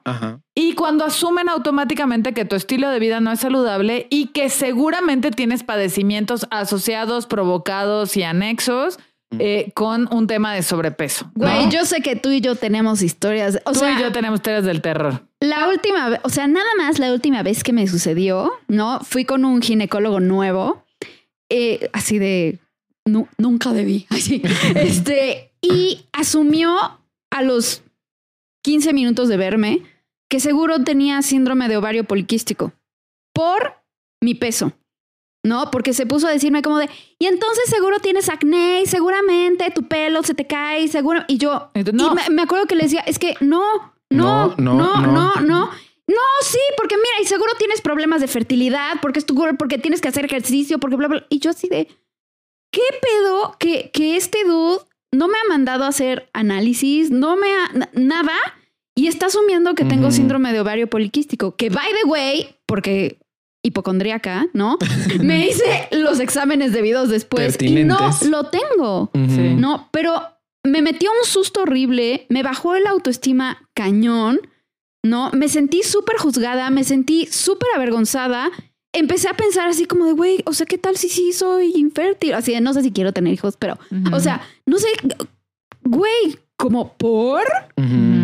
A ver, me gustaría decir esto que me parece importantísimo. Un peso arriba del índice de masa corporal no determina ninguna probabilidad, esto es muy fuerte, ninguna probabilidad de, de padecer alguna enfermedad crónico-degenerativa, ojo, por sí mismo. Un porcentaje de grasa elevado, una, una circunferencia de cintura elevada, un grupo de antecedentes heredofamiliares. El sedentarismo. El sedentarismo.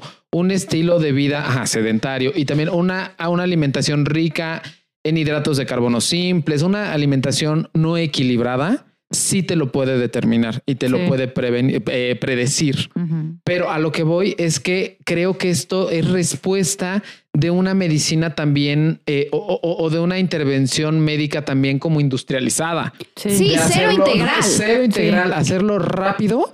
Y hacerlo como uno tras otro, tras otro, tras otro. ahora me preocupa eso. A ver, si cuando vas con un médico particular al que le pagas 1500 por consulta, te sale con una mamada así, Uy, ¿cómo le irá a la pobre gente que va al seguro? Imagínate. ¿No? Imagínate los niveles de intervención. Y tú lo sabes, no, yo tengo un problema hormonal, tengo un tumor en la hipófisis que se llama hiperprolactinoma, ¿no? Y eso hace que haya fluctuaciones en mis hormonas y por ende muchas veces fluctuaciones en mi peso, ¿no?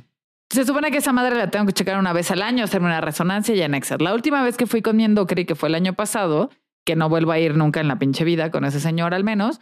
Este, justo me dice, ah, no, el, el tumor se redujo, ¿no? Se redujo punto tres centímetros, este, todo va bien, todo esto, tus análisis perfectos, tus hormonas bien, tu, toda la química sanguínea completa perfecta, todo va muy bien. Lo único que puedo hacer por ti es ofrecerte pastillas para bajar de peso. No me mato. Sí, ya me acuerdo. Sí, sí, sí, sí, sí. Así de ya mejor me tiro por la ventana. y le dije, ¿por qué me ofrecería pastillas para bajar de peso? Porque tu IMC dice que estás en sobrepeso.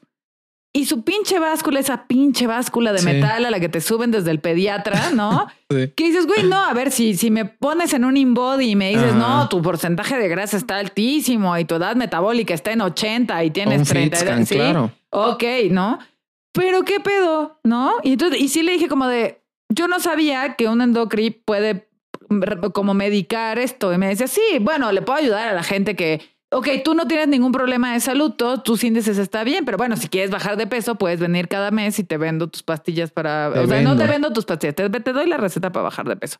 Y yo dije, o sea, este señor quiere que yo venga una vez al mes a pagarle 1.200 pesos para que me dé un anorexigénico que además no necesito. Exacto. Porque mi estilo de vida no implica que yo coma mucho porque no tenga control de lo que como, ¿no? Si alguien come sano en este lugar. exacto, también, exacto. Y te juro que me dieron ganas de llorar porque le dije, me dijo, bueno, pues hay que hacer más ejercicio. Y me acuerdo que, o sea, yo en mi, es un señor ya viejito, así medio necio y medio sordo, supongo. Porque yo le quise hacer entender esta parte de, es que yo como saludable, o sea, yo tengo una alimentación de seis comidas al día, donde esto, hago este ejercicio, y él, pues hay que comer mejor, pues hay que bajarle las azúcares, pues hay que no sé qué, y yo, así no pues... como azúcar. Así de, pues hay que hacer más ejercicio. Y entonces le dije, de verdad debería ir un día conmigo. Le dije, ¿por qué no vive usted un día conmigo? Lo invito, y entonces observa lo que como y observa lo que hago. Y él, bueno, me avisas así, escribiendo la receta. Bueno, me avisas si vas a querer las pastillas para bajar de peso o no. Sí, es que es como una onda de, a ver, doctores que nos escuchan, ¿no? Nunca van a lograr nada avergonzando, asustando o devaluando a sus pacientes. O sea, mm.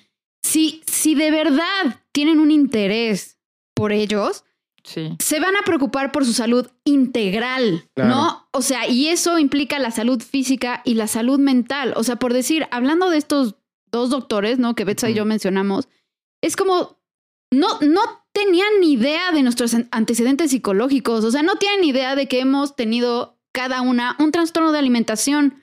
Entonces, lo que tú me estás diciendo es un detonante gigante, güey. Entonces te está valiendo madres mi salud. Claro, sí se acuerdan que precisamente cuando salí de esa consulta, les dije, ya me voy a volver anoréxica, güey, ya mejor, o sea, seguro se vive mejor. Exacto. Sí, claro. O sea, después decidí que no, porque comer me gusta mucho. Pero, en el momento dije, no, ya. Que no soy material para eso. Sí, claro. Pero dije, no, ya. O sea, ves que les dije como, güey, si cada vez que voy a ir al, doctor, y de hecho me acuerdo que ese día llegué con Gamos y lloré y lloré y lloré por horas con él y con mi mamá.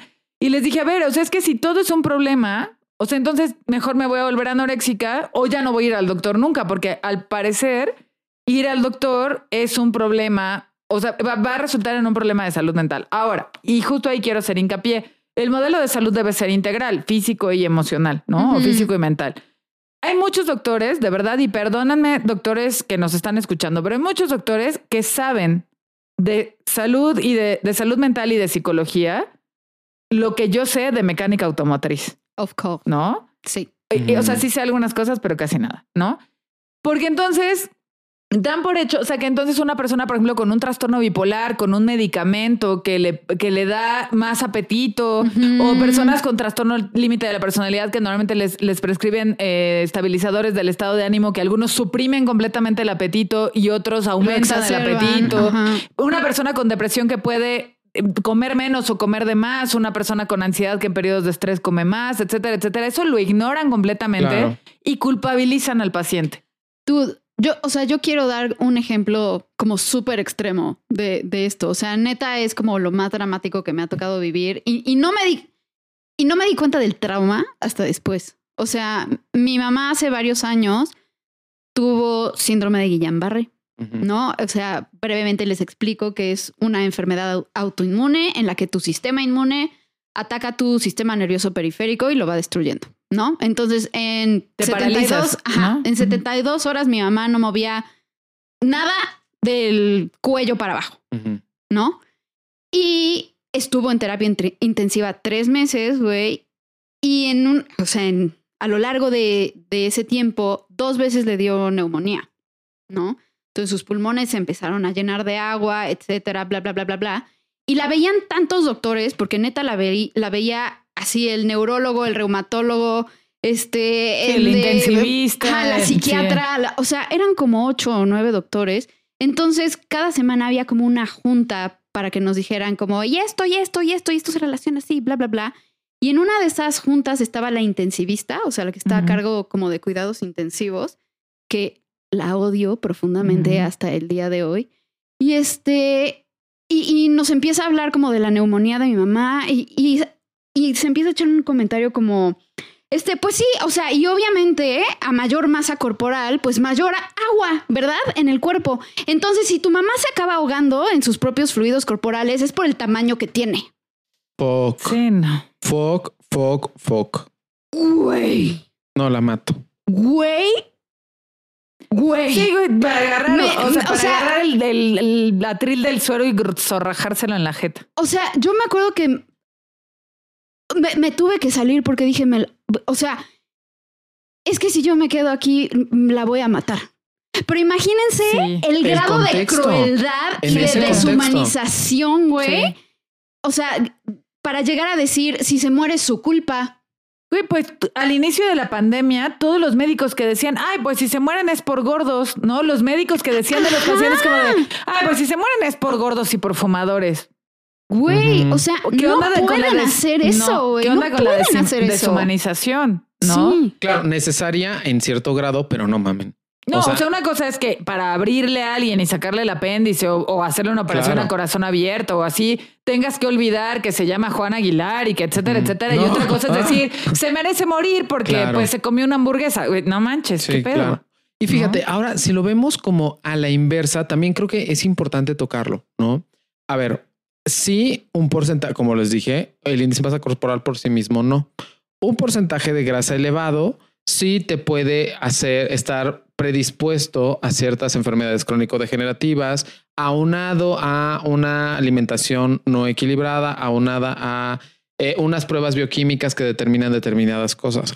Pero la forma en que tendríamos que aproximarnos nosotros con nuestro cuerpo es siempre desde el autocuidado. Y como profesionales de la salud, me parece que mucho más allá que el juicio o eh, el culpabilizar a un paciente, lo que funciona mejor o lo que viene mejor es acudir a sus herramientas de autocuidado o a desarrollar esto como herramientas de autocuidado. O a buscar incluso una, un apoyo en otro profesional. O sea, decir, a ver, este problema que tiene el paciente no es únicamente, a lo mejor si estoy detectando que no es únicamente bioquímico, hay un problema de estilo de vida, pues me apoyo en otra persona que le ayude o me estoy dando cuenta psicológico, exacto, me estoy dando cuenta que este problema viene de un padecimiento emocional o psicológico, de un duelo. ¿Cuánta gente sube o baja de peso después de, la muerte de alguien querido? Y el doctor está gordo. A ver, güey, cállese, acaba de perder a su mamá, ¿no? Como mejor canalícelo con la persona adecuada. Claro.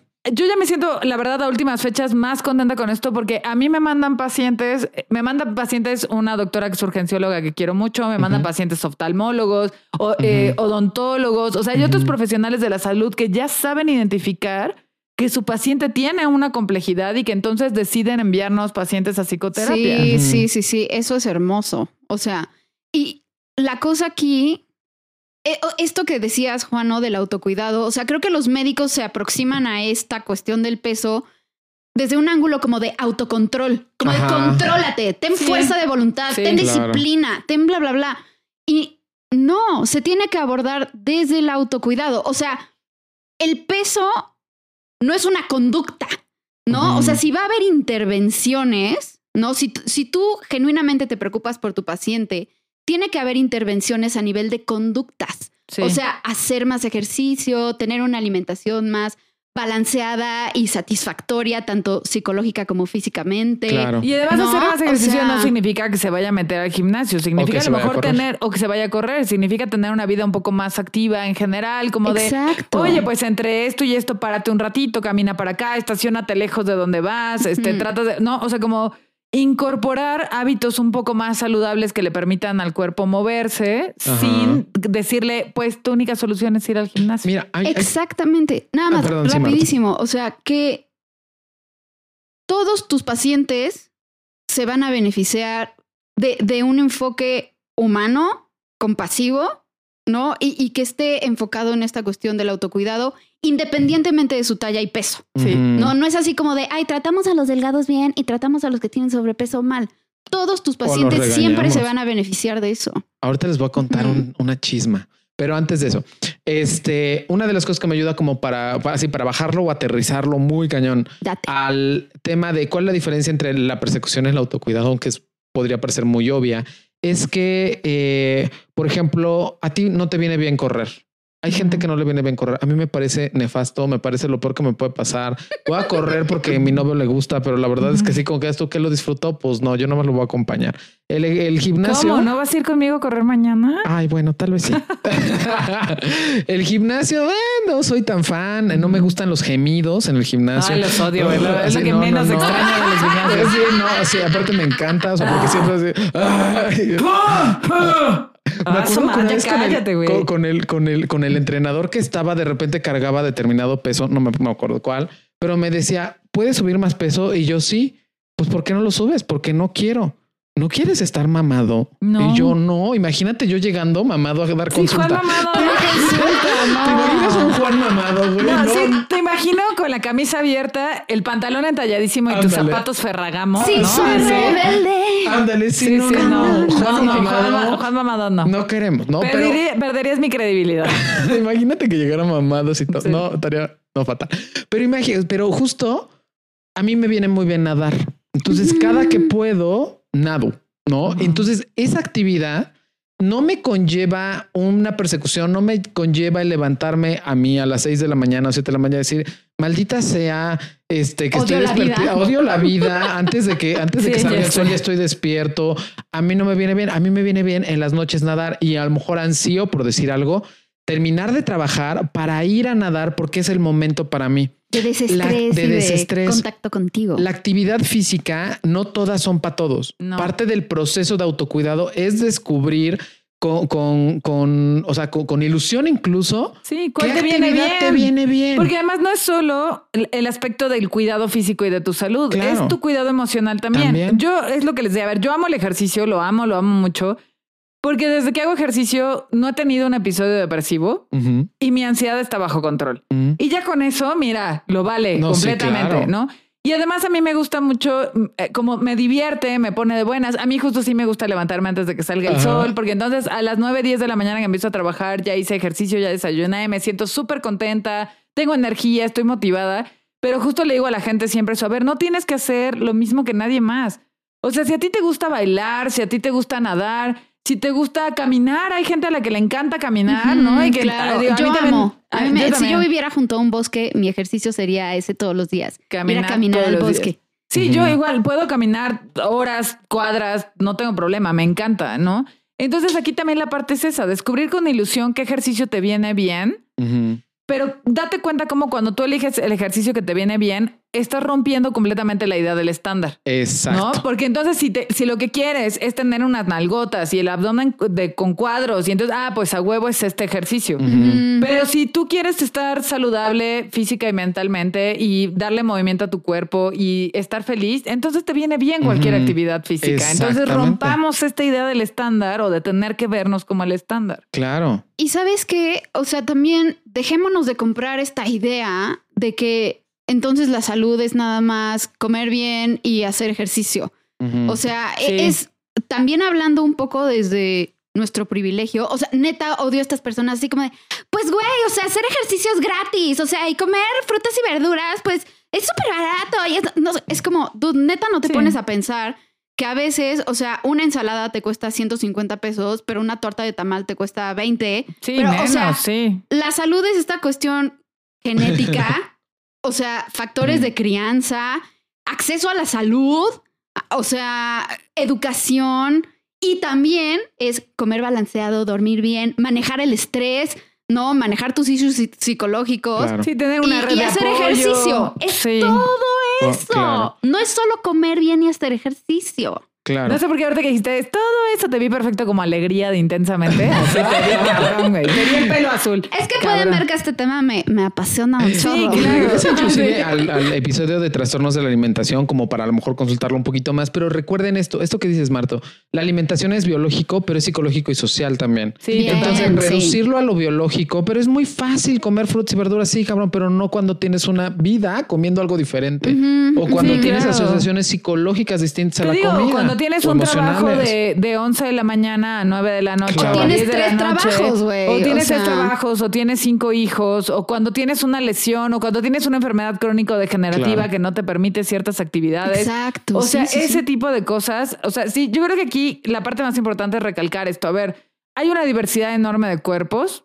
No solo de tallas, ¿no? Porque Ujú. entonces justo en esta parte de estos ideales físicos y de delgadez y etcétera, estamos dejando fuera a la gente que tiene algún tipo de discapacidad, que tiene algún tipo de amputación, que tiene algún... O sea, estamos ya... Imagínense si la gente con sobrepeso ya es discriminada por no cumplir el estándar, pues ¿qué, qué será de la gente que ha sufrido una mutilación o una Claro. amputación o un accidente? O sea, o alguien que esté en silla de ruedas. No, pues ya la discriminación le toca triple, Claro. ¿no? Sí, claro. Entonces, eso creo que es importante recalcarlo. Ahora, no hay una dieta para todos.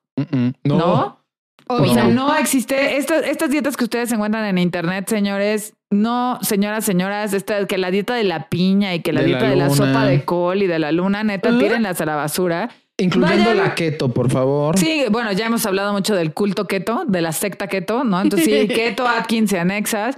Del ayuno intermitente, porfa, ¿no? O sea, vayan con un profesional de la salud que les enseñe a comer, porque esto es algo que yo he aprendido y aquí voy a hablar como paciente de Juan y como, o sea, como paciente de nutrición de mm, ya muchos años para acá, ¿no? Sí. La, la idea de ir con un profesional de la nutrición es que te enseña a comer. O sea, te enseña, a- o sea, no, no se trata de tener un plan de reducción de peso o de aumento de peso, el Ujú. que sea, con una meta de es que en dos meses se casa mi mejor amiga y tengo que bajar tres tallas. No Ujú. se trata de eso.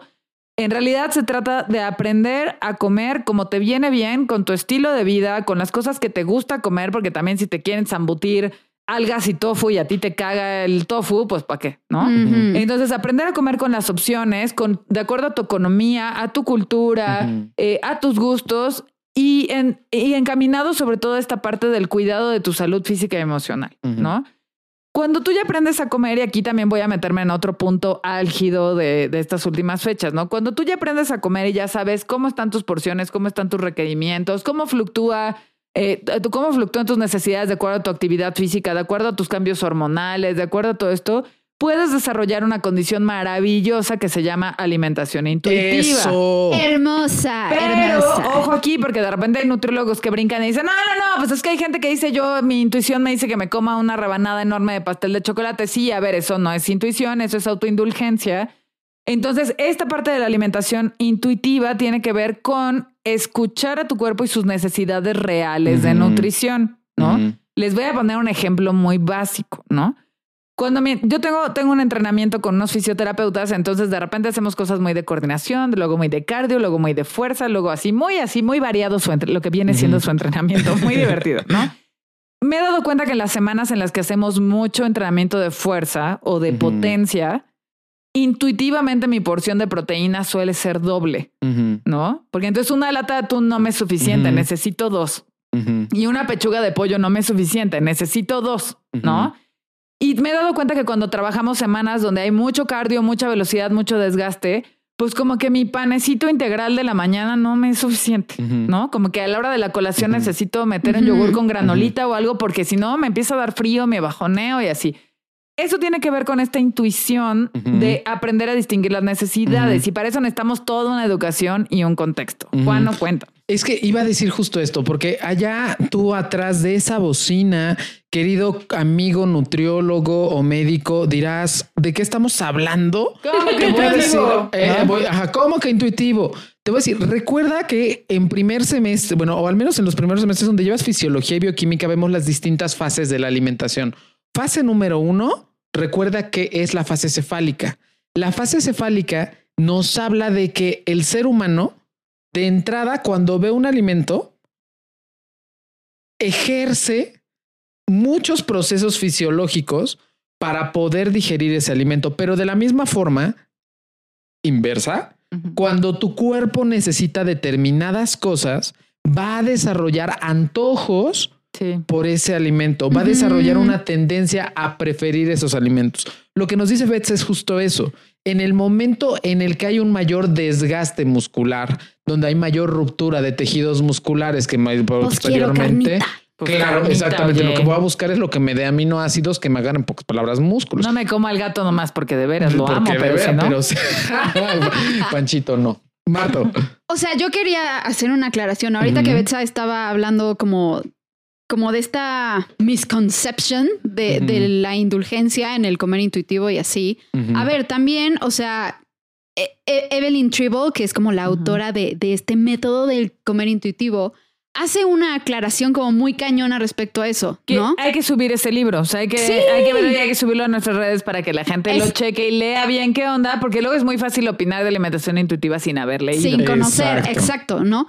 Y ella menciona que, a ver, claro, si llevas 10 años de tu vida saltando de dieta en dieta este, restringiendo grupos enteros de alimentos, prohibiéndote el chocolate, el helado, no sé qué, bla, bla, bla. O ignorando las necesidades de tu cuerpo por completo. ¿no? ¿no? o, estando francamente en un estado de desnutrición y de, ¿no?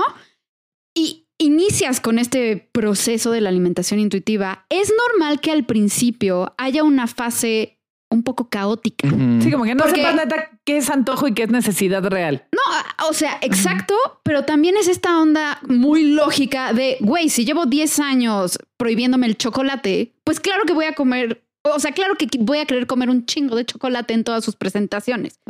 Pero lo que se ha visto ya en estudios, porque, a ver, o sea, e, este método nace en los noventas, o sea, entonces tenemos casi 30 años ya de estudios ¿no? Recopilados alrededor de esto. No estamos como choreándolos, ¿no?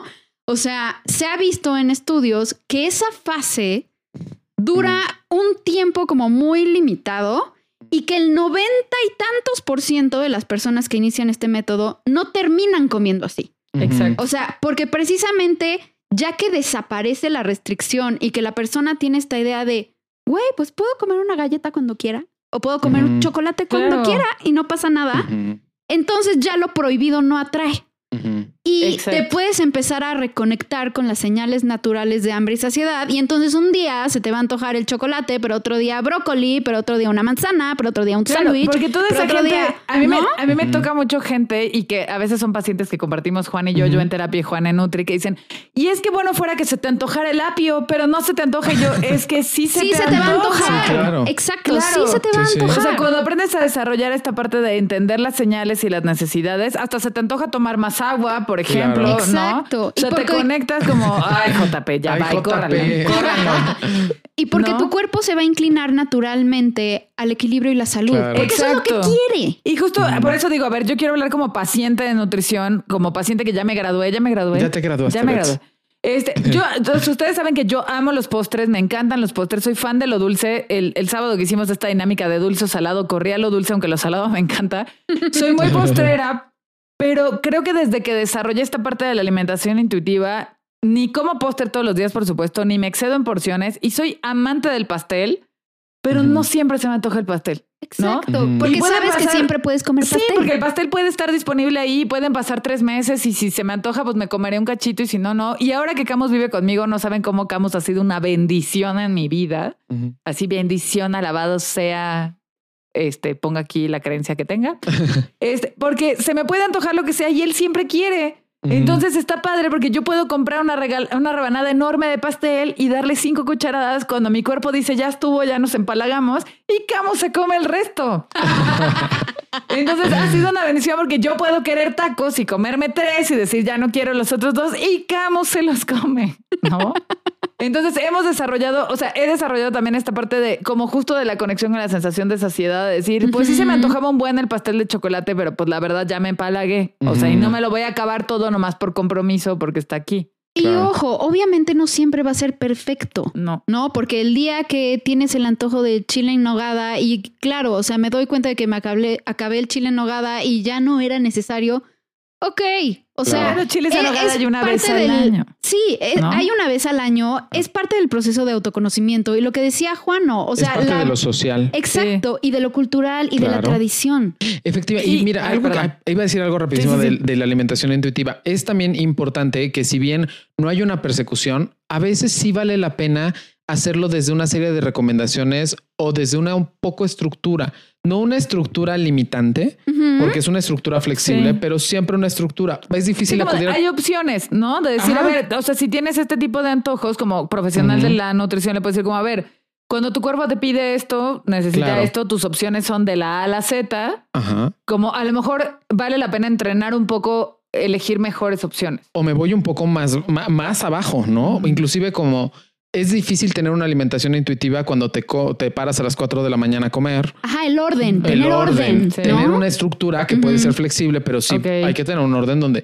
habrá que comer algo en la mañana, habrá que comer algo en la tarde, habrá Bien. que comer algo en la noche. Al principio puede ser que sea difícil para ti, pero Claro. habrá que comer algo para que tú no llegues a la tarde con todo el apetito voraz de toda la deuda que tienes energética de la mañana. Sí, así de no he comido en las últimas 10 horas, ¿no? Pues Eso. Exacto. también forma parte de la alimentación intuitiva. Ahora, otra cosa importante, ¿no? Cuando entramos ya en este modelo de alimentación intuitiva, de ya no caemos en estas restricciones o ya tengo este acompañamiento del profesional de la nutrición que me dice que me viene bien incluso hasta por mi salud, ¿no? Claro. Porque a lo mejor si yo tengo diabetes y yo creo que intuitivamente me quiero comer 10 donas diarias, pues no, amiga, no, No, va por ahí.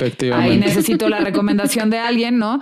Pero también hay que darse cuenta, y esto se los voy a decir, y sé que a muchos y muchas les va a doler, y muchas también, hay que renunciar de nuevo al estándar. ¿no? Porque en esta parte de alimentación intuitiva encontrarás y le irás dando a tu cuerpo lo que requiere para estar sano, pero para, de nuevo, si el estándar es este cuerpo fit, de nalgotas, de abdomen marcado y de boobies operadas, pues a ver, la alimentación intuitiva no te va a llevar ahí, insisto, esos cuerpos son suplementados, operados, este, Photoshopeados. photoshopeados o sobreexigidos en el ejercicio. Entonces, también tiene que ver mucho con ponderar una vida de calidad contra el estándar. Claro. Mm. Y hablando un poco de, de temas de salud, no sé si estén de acuerdo conmigo, ustedes me dirán, pero la alimentación intuitiva va para dos condiciones. Uno, para condiciones para una persona que se encuentra en parámetros relativamente saludables y para una persona que si no está en parámetros relativamente saludables, esté controlada.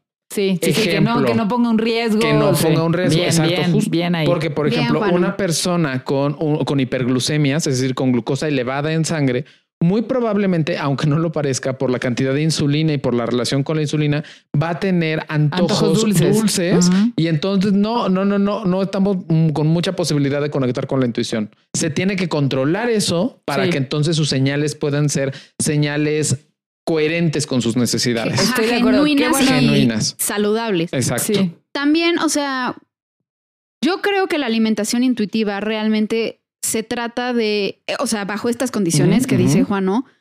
Como de dejar de ceder la autoridad, ¿no? De, de tu alimentación y de tus requerimientos a algo externo. Claro. No, es como la autoridad deja de ser este la revista, las redes sociales, mi El mamá, nutriólogo el incluso. nutriólogo incluso, Sí, exacto, claro. es como la autoridad soy yo, la brújula soy yo, ¿no? Y, y siento que es un proceso que, que a veces le da un poco de pereza a la gente, como toda esta onda de Sí, autoconocimiento. como asumir la responsabilidad y autoconocerse. Ajá. Pero es súper bonito e interesante. Es hermoso y es bien liberador. Porque Ajá, cuando es te das súper satisfactorio. Claro, porque cuando te das cuenta que nadie tiene nada que decir y que la persona que más sabe de ti igual pasa en la psicoterapia, Ajá. ¿no? Claro. La Cuando- persona que más sabe de ti eres tú. Eres tú, o sea, que de eso te das cuenta en terapia y te das cuenta cuando vas con los profesionales adecuados y luego te dan de alta y ya, ¿no? Ahí es cuando dices, qué liberador, que Claro. entonces no tengo que ir con el bariatra que me empastille o no tengo que ir con el nutrólogo que me diga, no, otra vez vamos a desayunar tres pepinos. Y una, Ujú. tú- hace tiempo fui con un nutrólogo que literal Ajá. mi desayuno, Eran tres pepino. era una taza de pepino y un vaso de agua de Jamaica. No, No te las- mames. Y yo a las 12 del día desmayándome. Sí, pues claro. claro. O sea, horrible, ¿no? Oye, ah. No, iba a decir, y te hablo a ti, nutriólogo, que estás atrás de esta, de, de este, de esta bocina. Fíjate, lo más fácil, yo sé que para los que no son nutriólogos o especialistas en nutrición puede ser un poco complejo esto que voy a decir, pero lo más fácil es calcular un plan de alimentación. Calcularlo de acuerdo a tu peso, tu edad, tu porcentaje de grasa, masa muscular. Eso es fácil. O sea, en realidad es que ya cuando la agarras práctica, en 15 minutos lo haces, no te lleva más. Y poner un plan de alimentación estandarizado es muy fácil. El verdadero compromiso del nutriólogo es justo acudir a esto. Es justo conectar y reconocer y mirar las necesidades de quien tienes enfrente. Encontrar todo lo social que está involucrando a la persona y también todo lo psicológico. Eso. Y también ver todos tus apegos y encontrar el plan de alimentación. Cuando tengo un paciente justo, lo más que como ver eh, como un que le vengo a calcular es voy a acompañar a la persona que los dos descubramos cuál es su mejor plan de alimentación. Porque yo, Juan, no lo sé y esta persona tampoco lo sabe, pero juntos lo vamos a descubrir en este proceso. Me parece que es una aproximación mucho más sana, mucho más de mucho más chamba que solamente calcular el plan de alimentación. Sí, porque, a ver, me encanta. sí. Estoy totalmente de acuerdo contigo, porque decirle a una persona con una situación clínica grave, a ver, tú alimentate intuitivamente, sería negligente. Claro. Tan negligente como darle un plan estandarizado a todo mundo, ¿no? Entonces, efectivamente es algo que tiene que ser personalizado. Ahora, les late si nos vamos rápidamente a las recomendaciones audiovisuales, porque ya vi que nuestro. Justo les iba a decir esto, porque si no, o sea, yo sé que podríamos llegar a las tres horas aquí sin ningún problema. pero JP nuestro productor mucho que nos está haciendo así. Ya sé. Y ya luego ahorita que cortemos les cuento que hay nutriólogos que le dicen a las personas que no importa, que, tener anorexia no es pretexto para no comer. Pero eso les cuento ah. después de que cortemos nuestra grabación. porque eso está bien con nombre y apellido, porque está bien feo eso. Pero bueno, recomendaciones. No vayan con nutriólogos. No vayan con nutriólogos. O sea, sí, si su nutriólogo les dice que no es, no es pretexto tener depresión, ansiedad, anorexia o anexas para no comer y no echarle ganas, huyan. Claramente no es una persona capacitada para dar nutrición y para vivir, ¿no? huyan Claro. ¿Va? Entonces, ¿quién se arranca? Pues me gustaría arrancar. Yo tengo dos, dos películas que me gustan como para poder entender la alimentación. La primera se llama Paraíso. Las dos son películas mexicanas. La primera se llama Paraíso. En Paraíso vemos a una pareja eh, de personas con sobrepeso que viven muy felices con su sobrepeso porque no tienen el menor tema. Es un sobrepeso importante, eh, evidente y que también les ha traído como ciertos problemas de salud. Pero entonces uno de una de ellas, o sea, bueno, más bien son un hombre y una mujer. Ella quiere hacer un plan de alimentación que aparte va con un coach muy torpe que es Luis Gerardo Méndez, o lo interpreta Luis Gerardo Méndez. Que los papeles de torpe le salen re bien. le salen re bien. y este, y él la comienza a acompañar ella, él comienza a bajar de peso más que ella y esto comienza a fracturar la relación de pareja. Y comienza a ver cómo se fractura la relación de pareja y qué es lo que va pasando con estos dos personajes y los significados que tiene para ellos. Finalmente, el hecho de tener ciertos hábitos de alimentación. Paraíso, véanla, es mexicana, está buenísima. Y la segunda, un clásico que es como agua para chocolate para entender todos los aspectos sociales de la alimentación. Culturales, familiares. familiares. Lo que vemos es una familia, eh, pues matriarcal, con una gran matriarca y vemos a tres hijas, entre ellas esta Tita, que es la menor, que tiene la encomienda de que tiene que cuidar a su mamá, pero al mismo tiempo se enamora y en este enamoramiento resulta que el hombre se va a casar con la hermana y Tita solo se puede comunicar con Pedro, el protagonista, a través de la comida. Entonces, la relación de Tita con Pedro, que es con la comida, se vuelve complaciente, erótica. Sí. Es brutal y te habla justo de nuestra alma mexicana y de nuestra relación con la comida. Y quien no quiere ver la peli se puede leer el libro de Laura Esquivel, que ah, es una belleza. Sí, también que es una belleza. Exactamente. Nice. Así de hoy, traemos muchas recomendaciones mexicanas. Ah, sí, ¿verdad? yo igual quiero eh, em, empezar con con dos que, o sea, son completamente distintas, pero van más o menos de lo mismo. La primera es precisamente mexicana, es Malos Hábitos. Uh, buenísima. Es una peli buenísima porque neta vemos, o sea, distintos grados como de restricción, ¿no? Un, unos como más neuroticones y otros ya, o sea, en lo psicótico, totalmente, o sea, hablando del personaje de esta monjita, ¿se acuerdan? Que hay una, pero que ya está en una onda como delirante. O sea, entonces ves la parte de los trastornos de alimentación como en la neurosis y en la psicosis. Y, o sea, precisamente, o sea, relaciona la, la restricción a esta cuestión como súper rígida, perfeccionista, en donde no se disfruta la vida, en donde, ¿no? Sí. Y la cuestión de comer a estar en contacto con las necesidades, con las emociones, este, el poder expresarse, el poder mostrar emoción, ¿no? Y lo que me encanta de esto y el documental de HBO que ahorita les voy a mencionar cómo se llama, es que ves cómo esa cultura de las dietas se filtra a la familia y cómo de la familia se filtra al individuo. Y que si de por sí tienes como individuo ciertas características de personalidad, no rigidez, perfeccionismo, este, imagen corporal negativa, bla, bla, bla, es el caldo de cultivo perfecto para un trastorno de la conducta alimentaria. ¿no? Y bueno, hablando, mi segunda recomendación es este documental que se llama Thin, Delgado, y sigue, no me acuerdo si a cuatro o cinco chavas que están internadas en una clínica de, rehabilitación de trastornos de la conducta alimentaria en Florida. Y una tiene bulimia, otra anorexia, otra trastorno por atracón y otra tiene una onda como de rumiación, trastorno por rumiación. O sea que que mastican y escupen y bla, que es una forma de la anorexia, pero sí. Exacto, exacto, ¿no? Y es interesantísimo precisamente ver lo que cuentan acerca de sus familias y cómo fueron absorbiendo este ideal de belleza y esta onda de que la delgadez es buena y la gordura es mala. Y, y no, no nada más quiero evitar la gordura en sí, sino lo que significa la gordura, ¿no? Que entonces eres una dejada, que no tienes autocontrol, que no tienes fuerza de voluntad, que bla, bla, que eres floja, que bla, bla, bla, bla, bla. Es súper, súper interesante, es muy fuerte, o sea, la neta es muy, muy fuerte, o sea, si están pasando por una onda de trastornos de alimentación, tal vez... No sea buena idea que la No sea muy buena idea, manejen ahí la discreción. Eh, sí, está cañón, ¿no? Y mi tercero es una recomendación como mucho más bonny y ligera, que es RuPaul Drag Race. RuPaul's Drag Race. Sí, métenos a cortinilla, por favor. Ay, no, para que RuPaul nos demande, Y se ve que cobra nos, haríamos famosos. Nos haríamos famosos.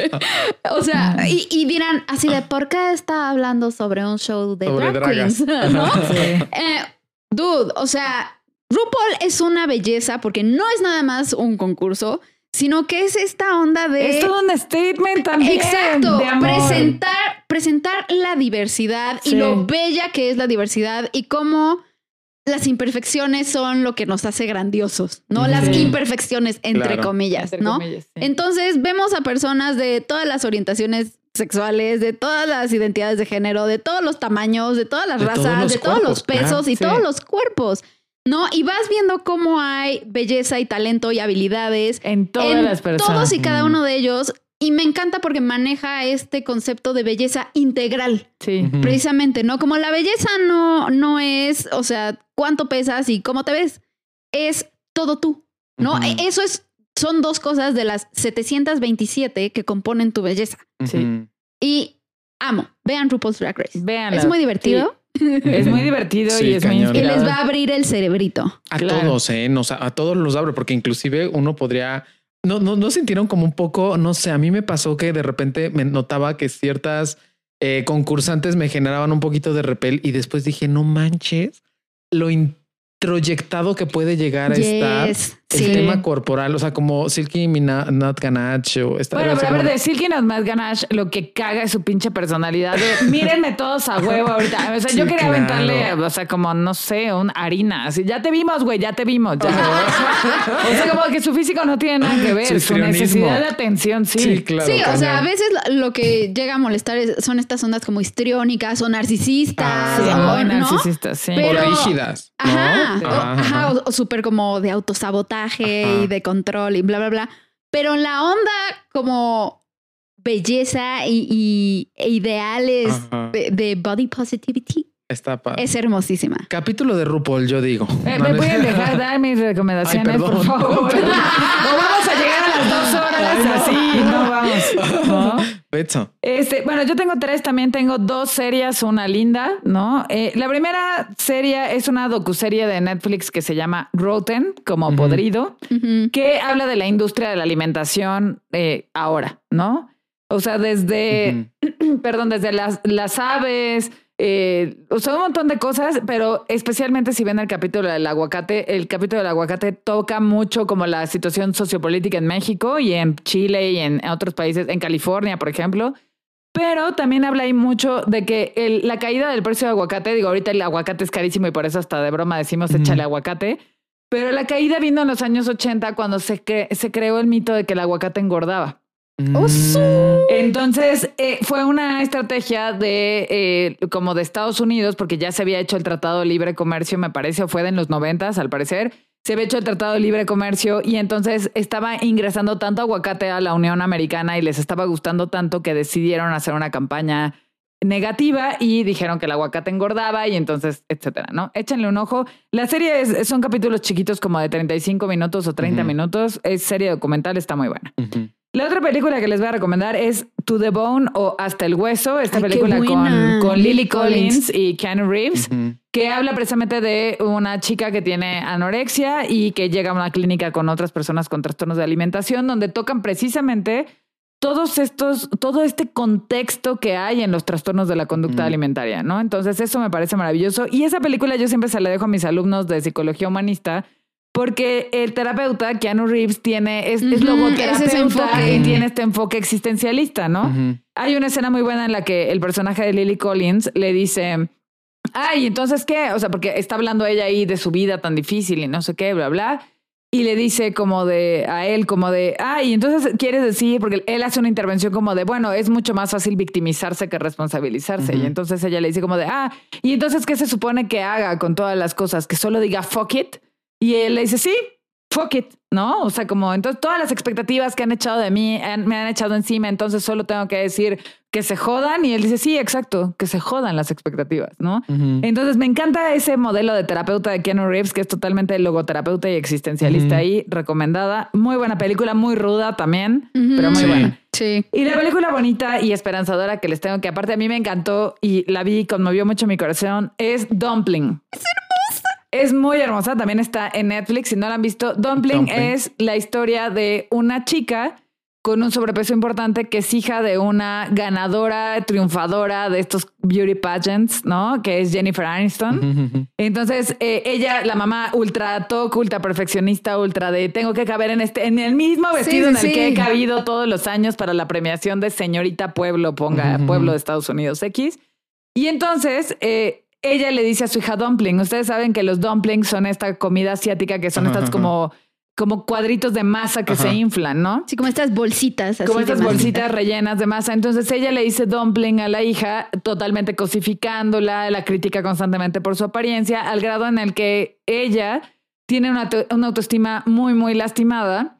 Y es una película muy linda porque hay dos ejes ahí, ¿no? La primer, el primero es cómo descubre ella su autoestima creando una revolución en el concurso de belleza de la mamá, donde dice, en ningún lado de tu pinche reglamento dice que hay que tener una talla para entrar, entonces mis amigas y yo vamos a entrar, ¿no? Y entran a hacer una revolución al concurso, que todo eso es muy divertido. Y la segunda es que ella se descubre digna de ser vista con amor y con deseo, ¿no? Eh, a través de ella trabaja como en una, creo que es como una tienda de pollo frito o algo así y hay un chavo guapísimo ahí que como que siempre es bien lindo y le tira la onda y ella cree que él se está burlando de ella. O sea, ella siempre interiorizada en esta indignidad de amor cree que él se está burlando de ella. y entonces, obvio no le puedo gustar. Obvio no le voy a gustar a este güey porque a este güey le gusta a todo mundo, ¿no? Así, ¿no? O sea, todas las demás quieren con él y cualquiera es mejor que yo. Y entonces es bien lindo ver a lo largo de la película cómo ella se descubre digna de, ser mirada y de ser amada por este sujeto. Entonces es una película preciosa. es hermosísima. sí, son esas pelis que este acaban y tu corazoncito está así calientito. Sí, exacto. Acabas sintiendo como una, como una calidez de vida. Entonces esas son mis recomendaciones. Y listo. Bien, hemos llegado al final de este podcast. Si quieren, si quieren para no ocupar más tiempo de JP, me echo sus redes así como en velocidad metanfetamina. Así a Marta la pueden encontrar rápidamente tanto en Instagram como en Twitter como arroba psicomf. A Juan Aguilar lo encuentran en Twitter como arroba nutripsychjuan, en Instagram como arroba juan-aguil y en Facebook como Juan Aguilar. Nuestras redes en Psicoterapia para Llevar son tanto en, Twitter y en Instagram, arroba llevar, y las mías tanto en Twitter como en Instagram me encuentran como arroba psicobetza. Muchísimas gracias a JP y Mixplan Studios y a Camus Altamirano por hacer el arte de Psico para Llevar. Muchas gracias. ¡Güey, tiempo récord! ¡Los amamos mucho! Cuídense. Hasta la próxima. Bye. Los queremos.